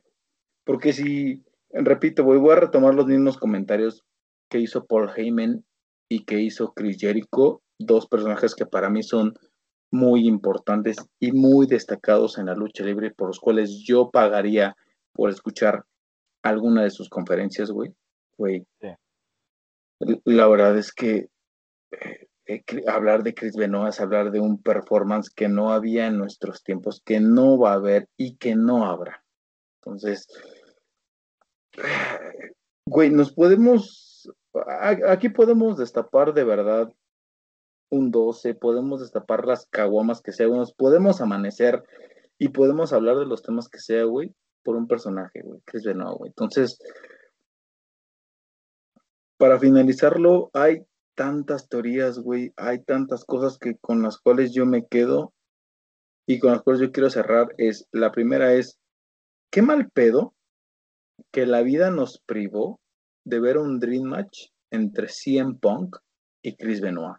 Dos, la importancia de tener una salud mental adecuada y del saberse atender cuando algún suceso nos marca de por vida, güey, porque esto fue algo que marcó de por vida, güey, y que yo considero que el 13 de noviembre de 2005, que, que fue cuando Eddie Guerrero falleció, fue el principio de una historia de terror para Chris Benoit. Fíjate que, que, que, que sí, no sé cómo lo dices, o sea, eh, si en algún momento, que, que seguramente va a pasar, de que a alguien se le va a ocurrir hacer una película de todo este suceso, porque en verdad es un suceso increíble, o sea, es un suceso que, que, que, puede cambiar la historia de, de, de, de, la psicología, de, de cómo se hacen bien o mal las cosas. O sea, creo que la situación de, de, Chris Benoit tiene, tiene muchas aristas y tiene muchas cosas que los fanáticos de la lucha libre tenemos como de por qué pasó. O sea, ¿por qué? O sea, creo que cuando un caso queda en el por qué, es un, es un, es un expediente abierto. O sea, no, no, la policía no puede cerrar un expediente como este. O sea, no puede cerrarlo y decir, ah, pasó esto y ya a la verga.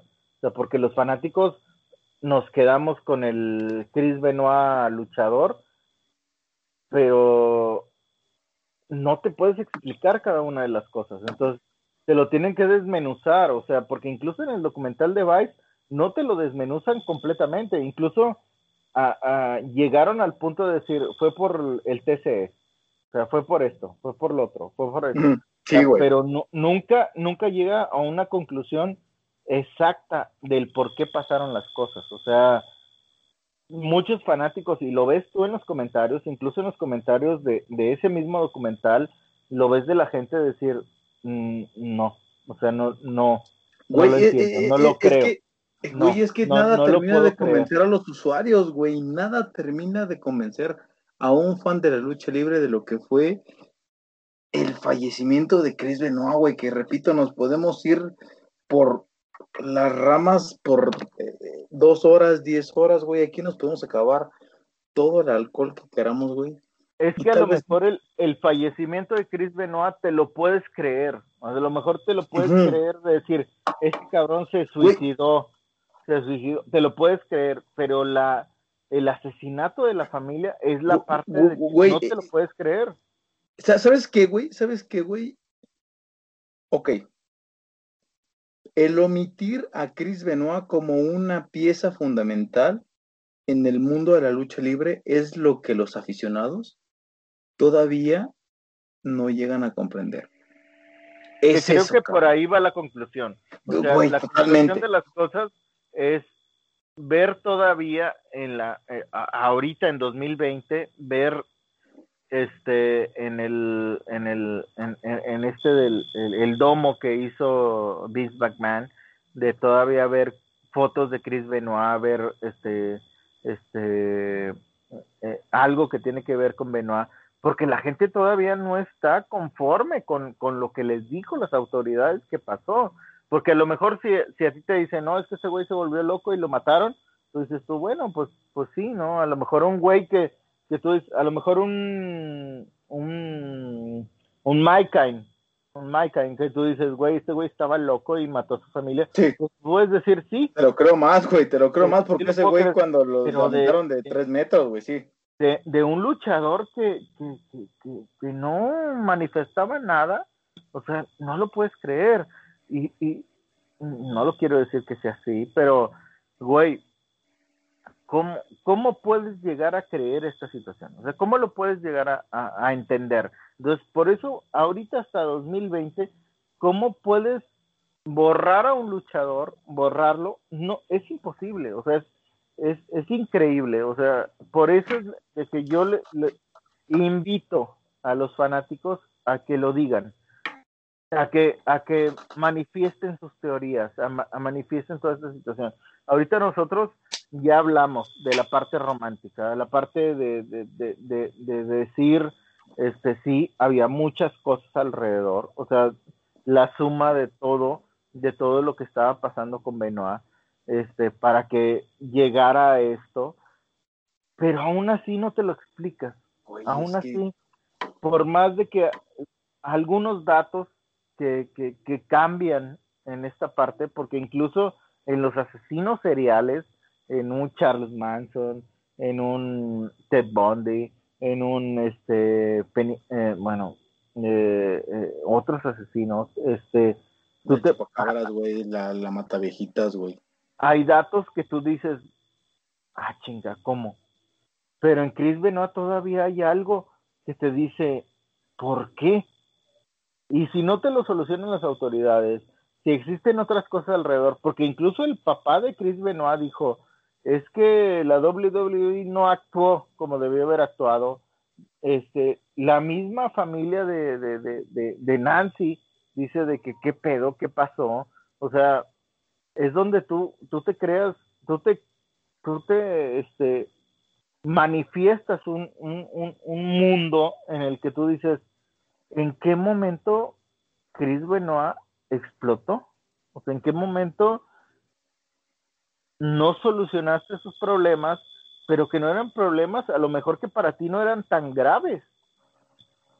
Entonces, ¿por qué pasó todo esto? Entonces, ah, te lo digo, o sea, en el mundo de, los usuarios de la lucha libre, en, el mundo de los fanáticos de la lucha libre, hay muchos cabos sueltos, muchos cabos, y que es necesario que, te manifiesten las cosas como son, o sea, por más de que sean crueles, por más de que sean de la manera que sean, o sea, creo que, que es una completa película de terror, una completa película de terror dentro de lo que ya manifestó la familia, de lo que manifestaron las autoridades, de lo que pasó con Chris Benoit, en verdad, si todo esto pasó, si lo manifiestan en una película, se lo puedo creer que Chris Benoit era un asesino, un asesino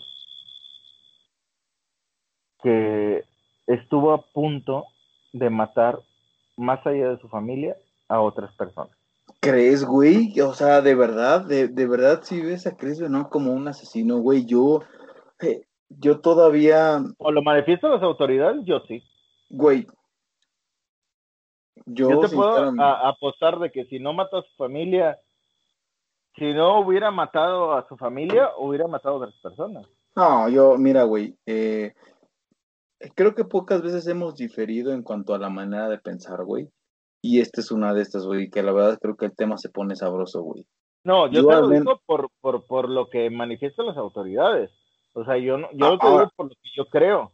Ahora, güey. yo creo que, que la situación que pasó con Chris Benoit tiene mucho más aristas de personal en la que en la que tú tienes una una falta de fuerza de voluntad para afrontar las cosas que te manifiesta la vida. O sea, si la vida, si, por decir, te pongo un ejemplo, si yo mi negocio lo perdiera y mi carro se descompone y, y mi hija se enferma o lo que tú quieras, pues yo me vuelvo loco. Sí, güey. Yo no sé si llegue a matar a una persona, pero ¿qué pasa en la mente de una persona en la que pasaron todas las, las situaciones alrededor y que explotó. A lo mejor se explotó y mató a es todos. es esto, güey? Porque el suicidio no tiene mucho que ver con el hecho de estar deprimido. Deprimida no tiene que ver con, con suicidarse. Totalmente falso, güey. Alrededor. Es falso, o sea, pero el asesinato, más allá del suicidio, o sea, dejemos de lado de que si se, se suicidó o no, o sea, matar a una persona. O sea, el güey, güey, e, es que, es que, güey, güey, mira, aquí es donde ya podemos nosotros hacer nuestras teorías y nosotros podemos armar nuestras hipótesis y decir, ok, eh, Chris Benoit, arriba del ring, era una persona fría, era una persona que sin broncas te podía matar, entre comillas, lo pongo, güey. ¿Por qué? Porque era un luchador frío, calculador, que esperaba el momento perfecto para casarte, para aplicarte una llave y para hacerte un finisher que al final de cuentas te iba a dejar pues boca arriba debajo de la lona, güey. Pero en la vida real, güey, yo no creo que haya tenido la misma la misma frialdad como para poder agarrar, ver de frente a su hijo, güey, matarlo, güey ver de frente a su esposa y matarlo, güey. Es el problema, güey. Es el, es, esas son las dudas que causan en todos los fanáticos de qué fue lo que pasó. ¿Qué fue lo que pasó?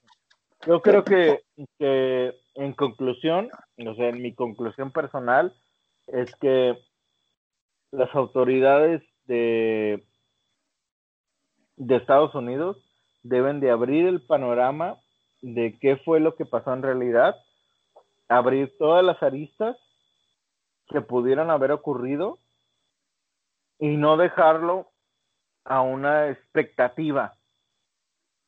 Sí, güey, una interpretación, güey, sí, o sea, totalmente, creo que es más, inclusive, güey, creo que como nosotros sabemos, los mismos gringos, güey, en este contexto de enaltecer a sus atletas, güey, creo que inclusive sería bueno para ellos el poderse tomar un tiempo, güey, y esclarecer todo lo que pasó con Chris Benoit. Lejos de ser canadiense o no, güey, creo que es un personaje que lo relacionan con la WWE, güey, y que para la misma empresa, güey, es un pilar fundamental, güey. Entonces, el omitir esta parte y el omitir todo lo que hizo un gran luchador, güey, creo que sí se deberían de dar el tiempo para poder investigar el tema a fondo, para poder llegar a una conclusión. Eh, creo que al menos que deje como satisfechos a los aficionados, güey, porque hasta ahorita, güey, 2020, güey, se sigue hablando de un personaje que no sabemos si fue culpable o no, güey. Y algo con lo cual yo puedo relacionar mucho a Chris Benoit es con el mismo síndrome de Michael Jackson, güey. ¿Por qué, güey? Michael Jackson es el rey del pop, indiscutiblemente, güey. ¿Cuál es la mancha que tiene, güey? Todo lo que se le acusa de pedofilia, güey. Todo lo que hay detrás de Michael Jackson. Entonces, en, este caso de Chris Benoit, güey, Chris Benoit arriba del ring y lo que logró, güey, y lo que forjó fue indiscutible. No hay quien, inclusive creo que no hay luchador que todavía se le llegue a parecer a lo que fue Chris Benoit. Entonces, no, y fíjate que hubieron cosas muy eh, extrañas, por decir, te voy a dar un dato, o sea, en, este, Échame el, dato, diario, eh, el diario español El País destacó que el 25 de junio de 2007 el múltiple campeón de lucha libre debió aparecer en el evento Vengeance, pero se ausentó. Al mismo tiempo, en Wikipedia, un usuario escribió que Benoit se recuperaba de la muerte de sus familiares.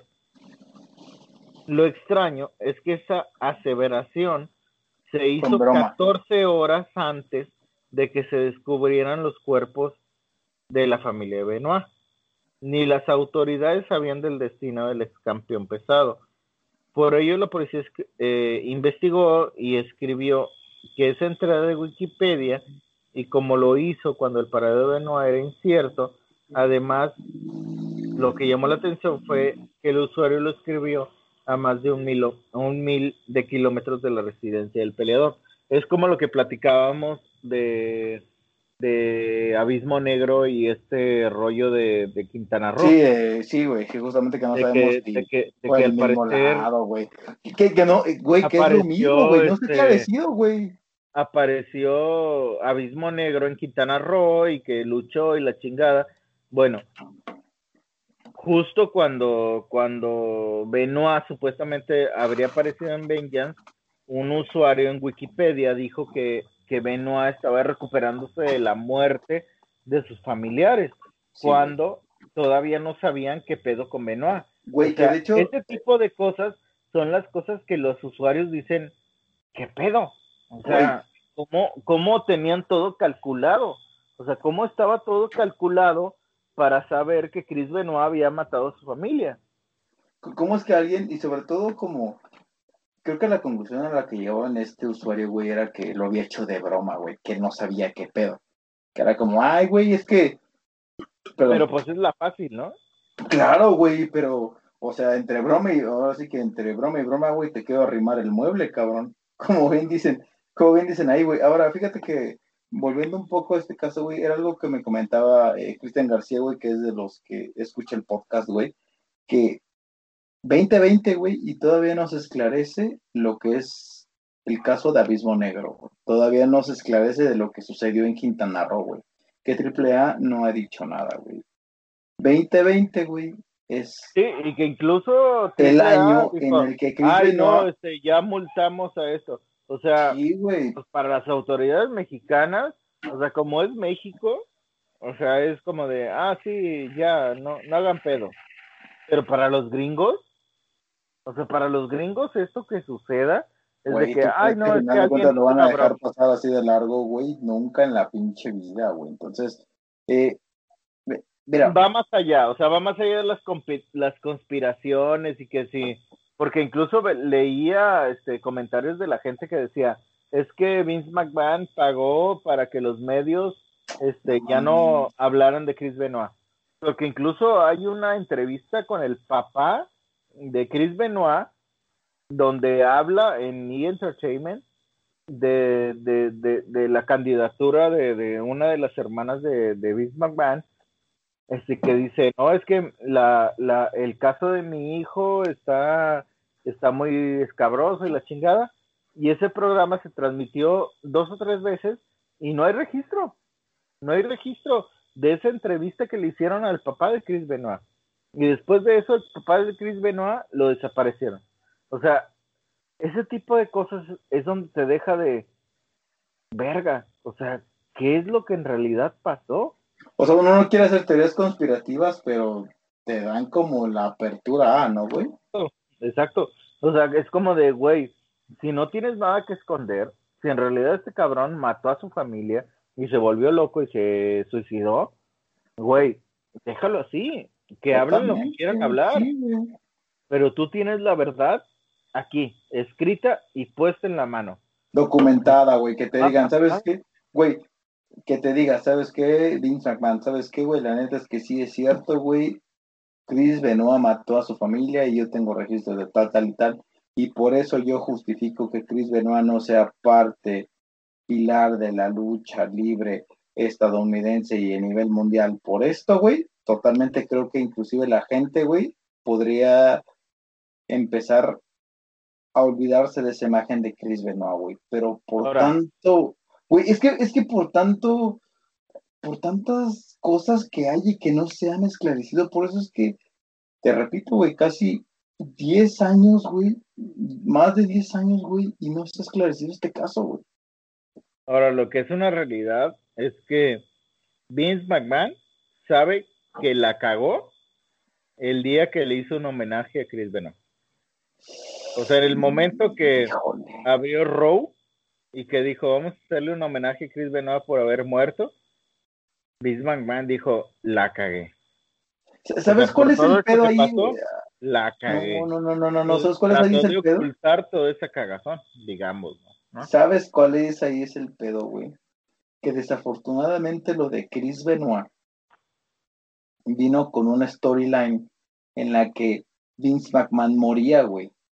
Y que, güey, eso vino a romperle la madre a todo, güey. O sea, el storyline que según esto tenían es que, según esto... Ah, Había explotado la limusina, ¿no? Sí, sí, güey, no mames, yo me acuerdo justamente de ese, porque yo lo llegué a ver en vivo, güey, o sea, yo me acuerdo de, todavía de morrito, güey, eh, eh, viendo WWE, güey, que todavía metía a la página y que checaba todo lo que sucedía ahí, güey. Yo, yo lo recuerdo perfecto, güey, que cuando sucede este episodio de Vince McMahon, cuando explota la limusina, la página de WWE se convierte en negro, güey. Así sí. totalmente. Breaking, así, eh, breaking y explotó la limusina de Vince McMahon y la imagen de la limusina, güey, en explotando. Y que, bueno, salió, la verdad es que, siéndote sinceros, güey, de morro, nunca alcancé a ver todas estas cosas que ya después muchos medios destapan en que, por decir, Paul London se estaba cagando de risa cuando estaba este Vince McMahon caminando, güey, cuando Vince McMahon obviamente hace como el doble espejeo antes de entrar a la limusina, güey. Yo, sinceramente, pues lo vi normal, güey, como morro, güey, pero eh, como consumidor de lucha libre, güey, y siendo muy morrito, güey, la verdad es que sí fue algo que te, que te impacta, güey, que a final de cuentas dices, güey, yo no sabía si se trataba de un storyline, pero güey, el, el dueño de la empresa, güey, inclusive yo, yo todavía le llegaba a, a, contar a mis papás, güey, así que mis papás no sabían ni de pedo de lucha libre, güey. Y fíjate sí. que está muy cagado, güey, ahorita que, me, que mencionas a Paul London, o sea, cuando hacen el especial de Chris Benoit, o sea, todos los luchadores hablan de que no, Chris Benoit y la verga, sí. y Paul London, que vivía a, a creo que tres, cuatro casas de, de, de, de donde pasaron los sucesos, sea, Paul London se queda como, o sea, cuando, cuando lo, lo, lo ponen a él, él nada más toma como un, un papel de, pues yo no sé qué pasó, sí. pero ya lo deja como, como al aire. porque el mismo Paul London ya sabía lo que había pasado. O sea, o sea, Paul London se queda como de, pues, lo hago por cumplir, pero, pues sí, es chido, pero ya. O sea, como, como que Paul London no, no, no agarra todo esta, todo este panorama que, que, que, que, trató de hacer la, la WWE, tipo lo que pasó con Eddie Guerrero, y Paul London nada más como que dice, pues no sé qué eh, eh, eh, es que justo es eso, güey, o sea, güey, o sea, por eso creo que el comentario es, aquí nos podemos aventar, güey, y podemos aventarnos, güey. creo que va a ser el capítulo más largo que hemos No mames, güey, ¿sabes qué, güey? Sobre todo creo, güey, y personalmente, güey, yo quiero compartirles algo, güey, a la audiencia, güey. Si el tema de la esquina no es por un tema de que sea de lucha libre o no, güey, sino que al final de cuentas en cualquier esquina de tu casa, de tu barrio, güey, de tu colonia, tú puedes encontrarte con cualquier historia, güey, te puedes encontrar con amigos con los cuales puedes echar una chela y puedes platicar de cualquier cosa, güey. Ese es el concepto de la esquina, güey. Acercarte a donde están las historias chingonas, güey. O sea, es donde están las historias que son bien vergas. De verdad lo de Chris Benoit, güey, nos da para hablar no solo inclusive de dos o tres podcasts, güey, nos da para hablar como, para toda la vida, güey. Aquí nos puede, güey, nos podemos tirar todavía un fin de semana, güey, echando una carne asada ahí en Monterrey, güey, hablando de, de, Chris Benoit, güey, sacando teorías conspirativas, güey, y sacando, güey, creo que una idea que no terminé, güey, fue, güey, siendo como son los gringos, güey, de, eh, güey, tú, tú lo sabes mejor que yo, güey, porque tú eres una persona que lee más eh, cuestiones conspirativas, sobre todo de Estados Unidos, güey. Creo que como son los gringos de celosos con sus historias, güey, deberían de saltar más a Chris Benoit, que de verdad es como un héroe, cabrón. Eso es. Es que fíjate que yo creo que Chris Benoit es como el 11 de septiembre, güey. Están esperando el momento para sacar la película. Creo que ojalá que algún momento algún director de cine se le ocurra sacar este caso, porque en verdad es una película de terror, es un es un caso muy fuerte, es un, es un caso muy muy complicado para cualquier persona, o sea, te estoy hablando de que de que puede estar incluso en películas de culto, o sea, películas muy, muy independientes. Como para un nicho ya muy cercano, ¿no, güey? O sea, como para o sea, si alguien no se atreve, si alguien no se atreve a hacerlo, es porque la familia McMahon tiene mucha fuerza. O sea, quiero que, creo que, que, es el momento. O sea, creo que, que tendría que un Netflix, un Amazon tomar esta historia porque es una historia muy fuerte, es una historia muy, muy complicada. Hágalo, hágalo, porque en verdad, si ustedes tienen los pelos de la burra en la mano, o así como en el rancho dicen, si tienen los pelos de la burra en la mano, pueden decir, pueden hablar de esta historia como una película de terror. O sea, porque en verdad la situación que pasó, como los medios lo manifiestan de Chris Benoit, es una historia muy horrible, muy culera, y que en verdad, este, si tienen los pelos de la burra en la mano, hasta lejos de la ficción, güey. O sea, lo pueden manifestar de esa manera. pueden a una generación muy grande, pueden convencer a una generación muy este, abierta de que Chris Benoit fue un hijo de puta que mató a su esposa, que mató a su hijo de una manera cruel y que todavía tuvo los huevos, todavía tuvo la cobardía de suicidarse a pesar de todo lo que hizo. O si lo hizo de esa manera, fue un cobarde. Y si él creía en el cristianismo y en, la, y en, el, y en el teorema de Cristo, ese cabrón está en el infierno.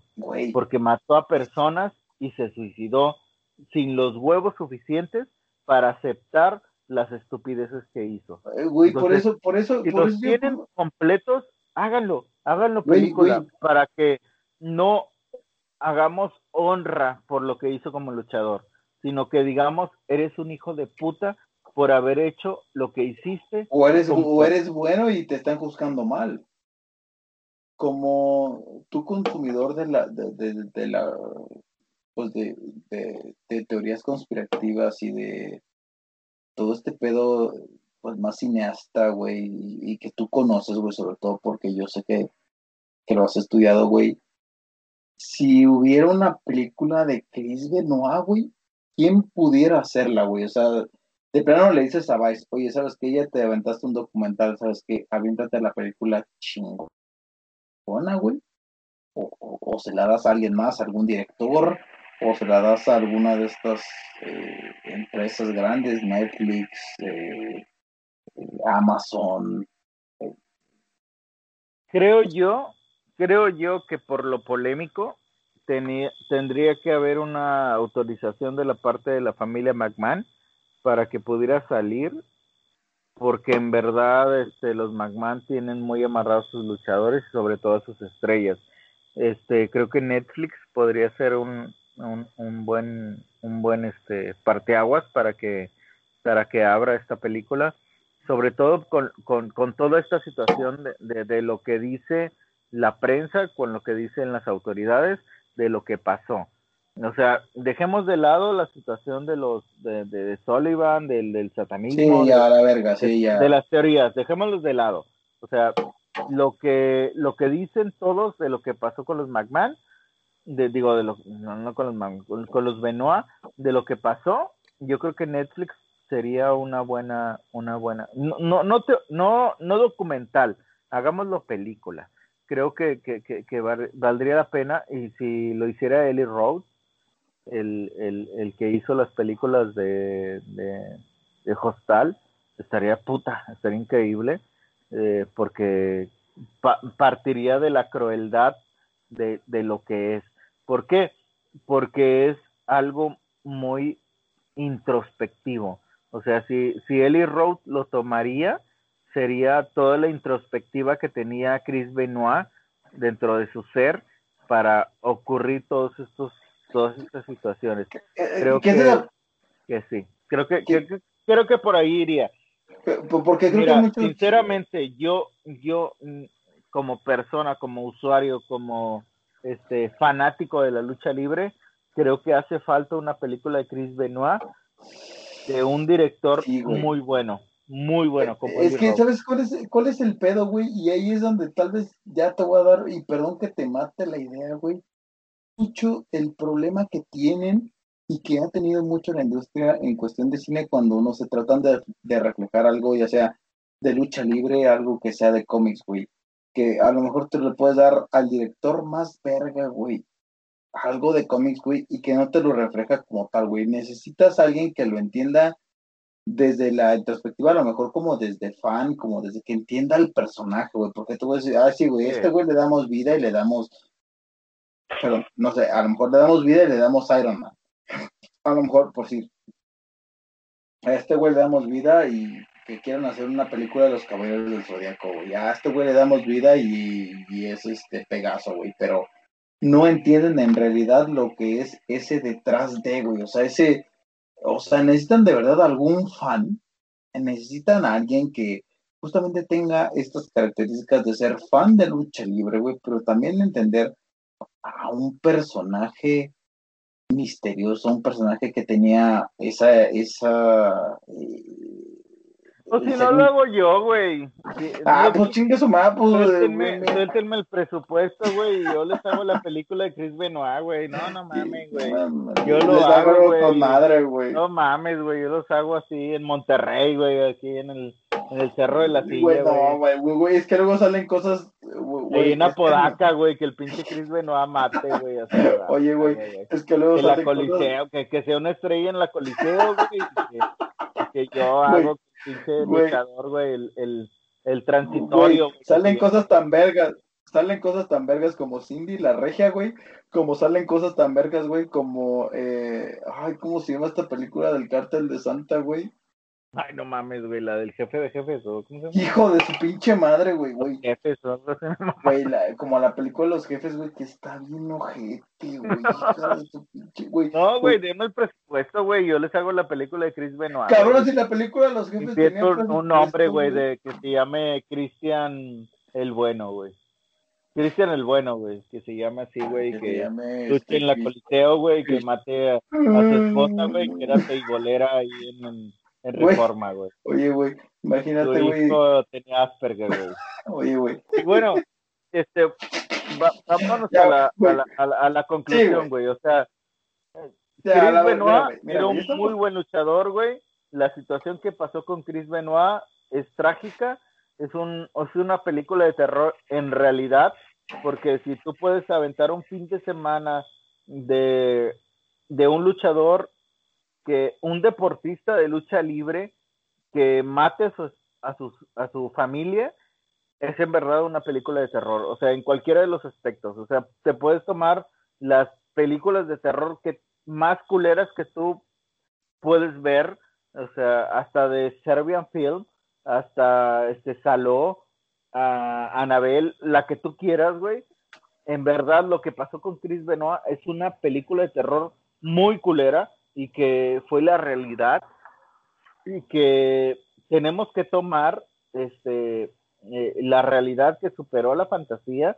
Ahora sí, que aunque suene trillado, aunque suene un cliché, es, un, es, es, es algo que en verdad pasó y que como tal tenemos que tomarla y que tenemos que entenderla y como usuarios de lucha libre dejarlo de lado, pero como usuarios de películas de terror o historias de terror, lo que pasó con Chris Benoit en verdad es algo muy ojete, muy horrible, muy fuera de lo humano, de la humanidad no tiene que ser así, más allá de que si faltó algo psicológico, si faltó algo que la empresa, que la familia, de lo que tú quieras, este, está muy culero. No puedes matar a tu familia, no puedes matar a tu esposa, no puedes matar a tus hijos y no te puedes suicidar de la manera cobarde como lo hizo Chris Benoit.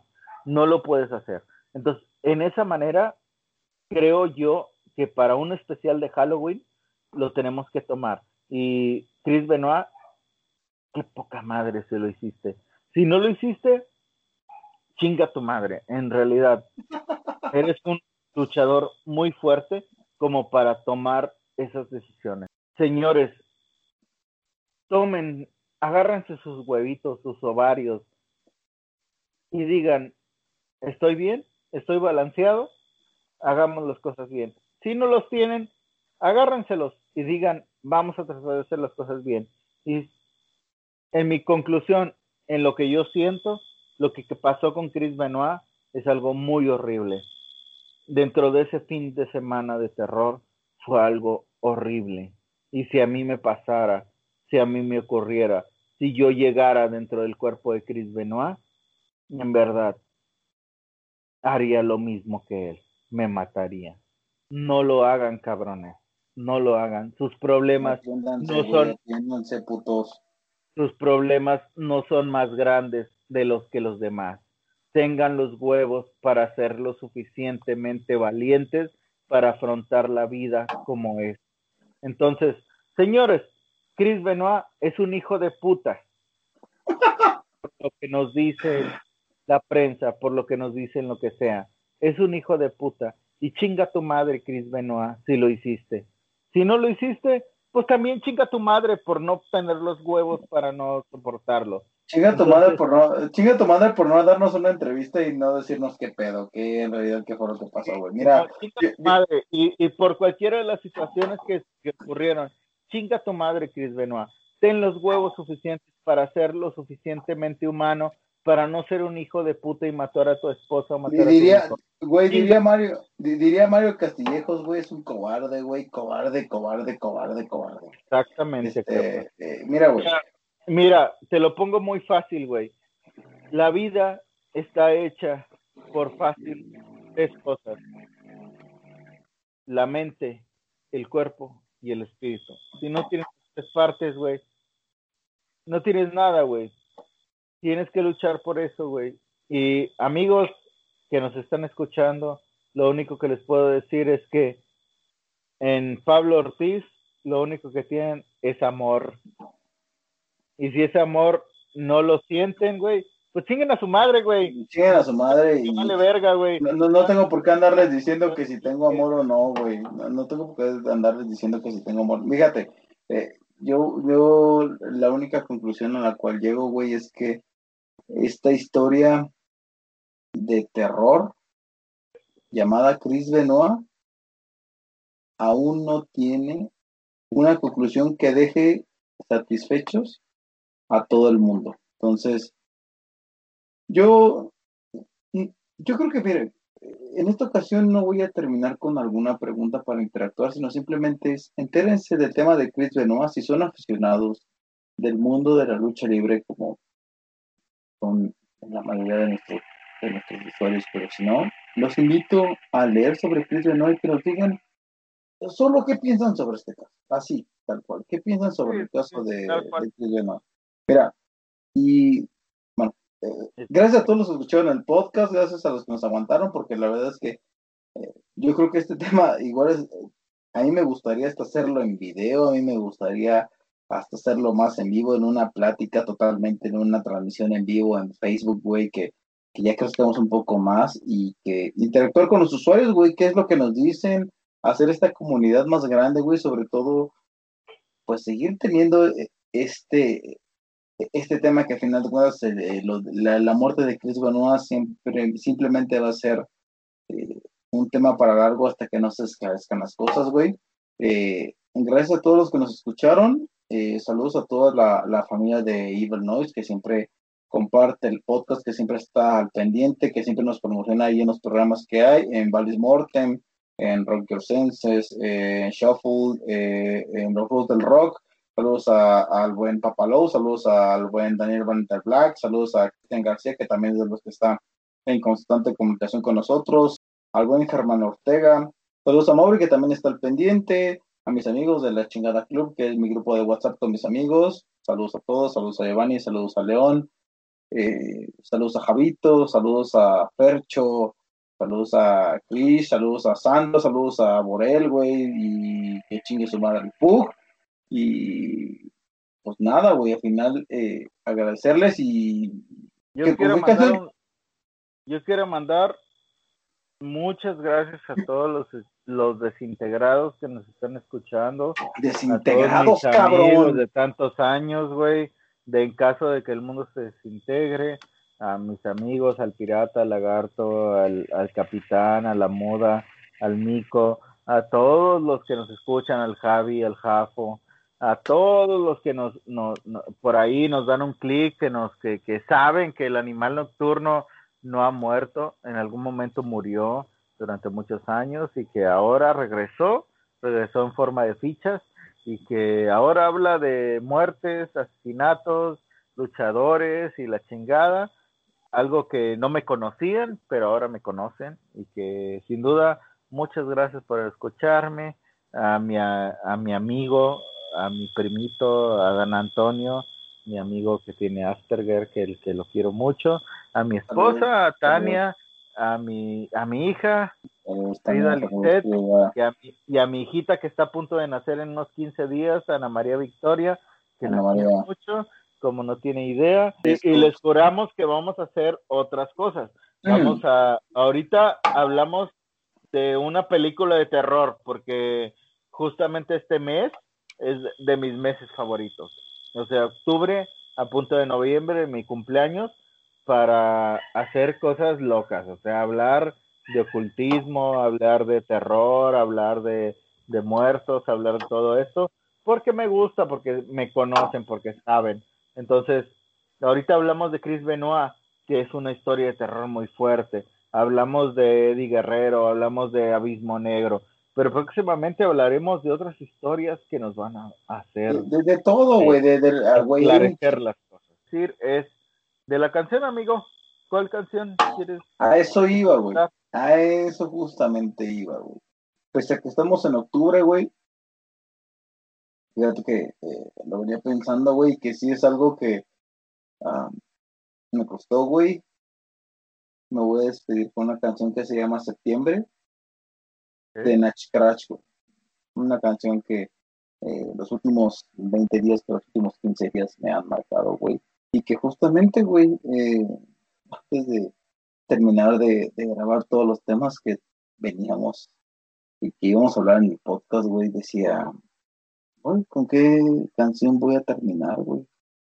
Y que la que más, la que más me ha marcado, güey, estos últimos días, güey, ha sido septiembre, güey, porque eh, me recuerda a muchas de las cosas que viví en algún septiembre. La canción se llama Septiembre, es de Scratch y no tengo nada más, güey. ¿Qué canción tienes tú para terminar este podcast?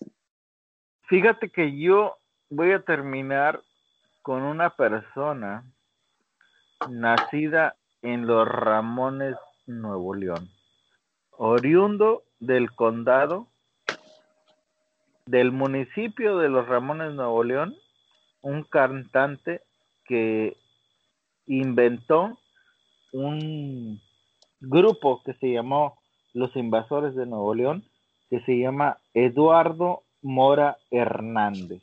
Maldito Mora, cabrón. Y le voy a decir, tú naciste para mí.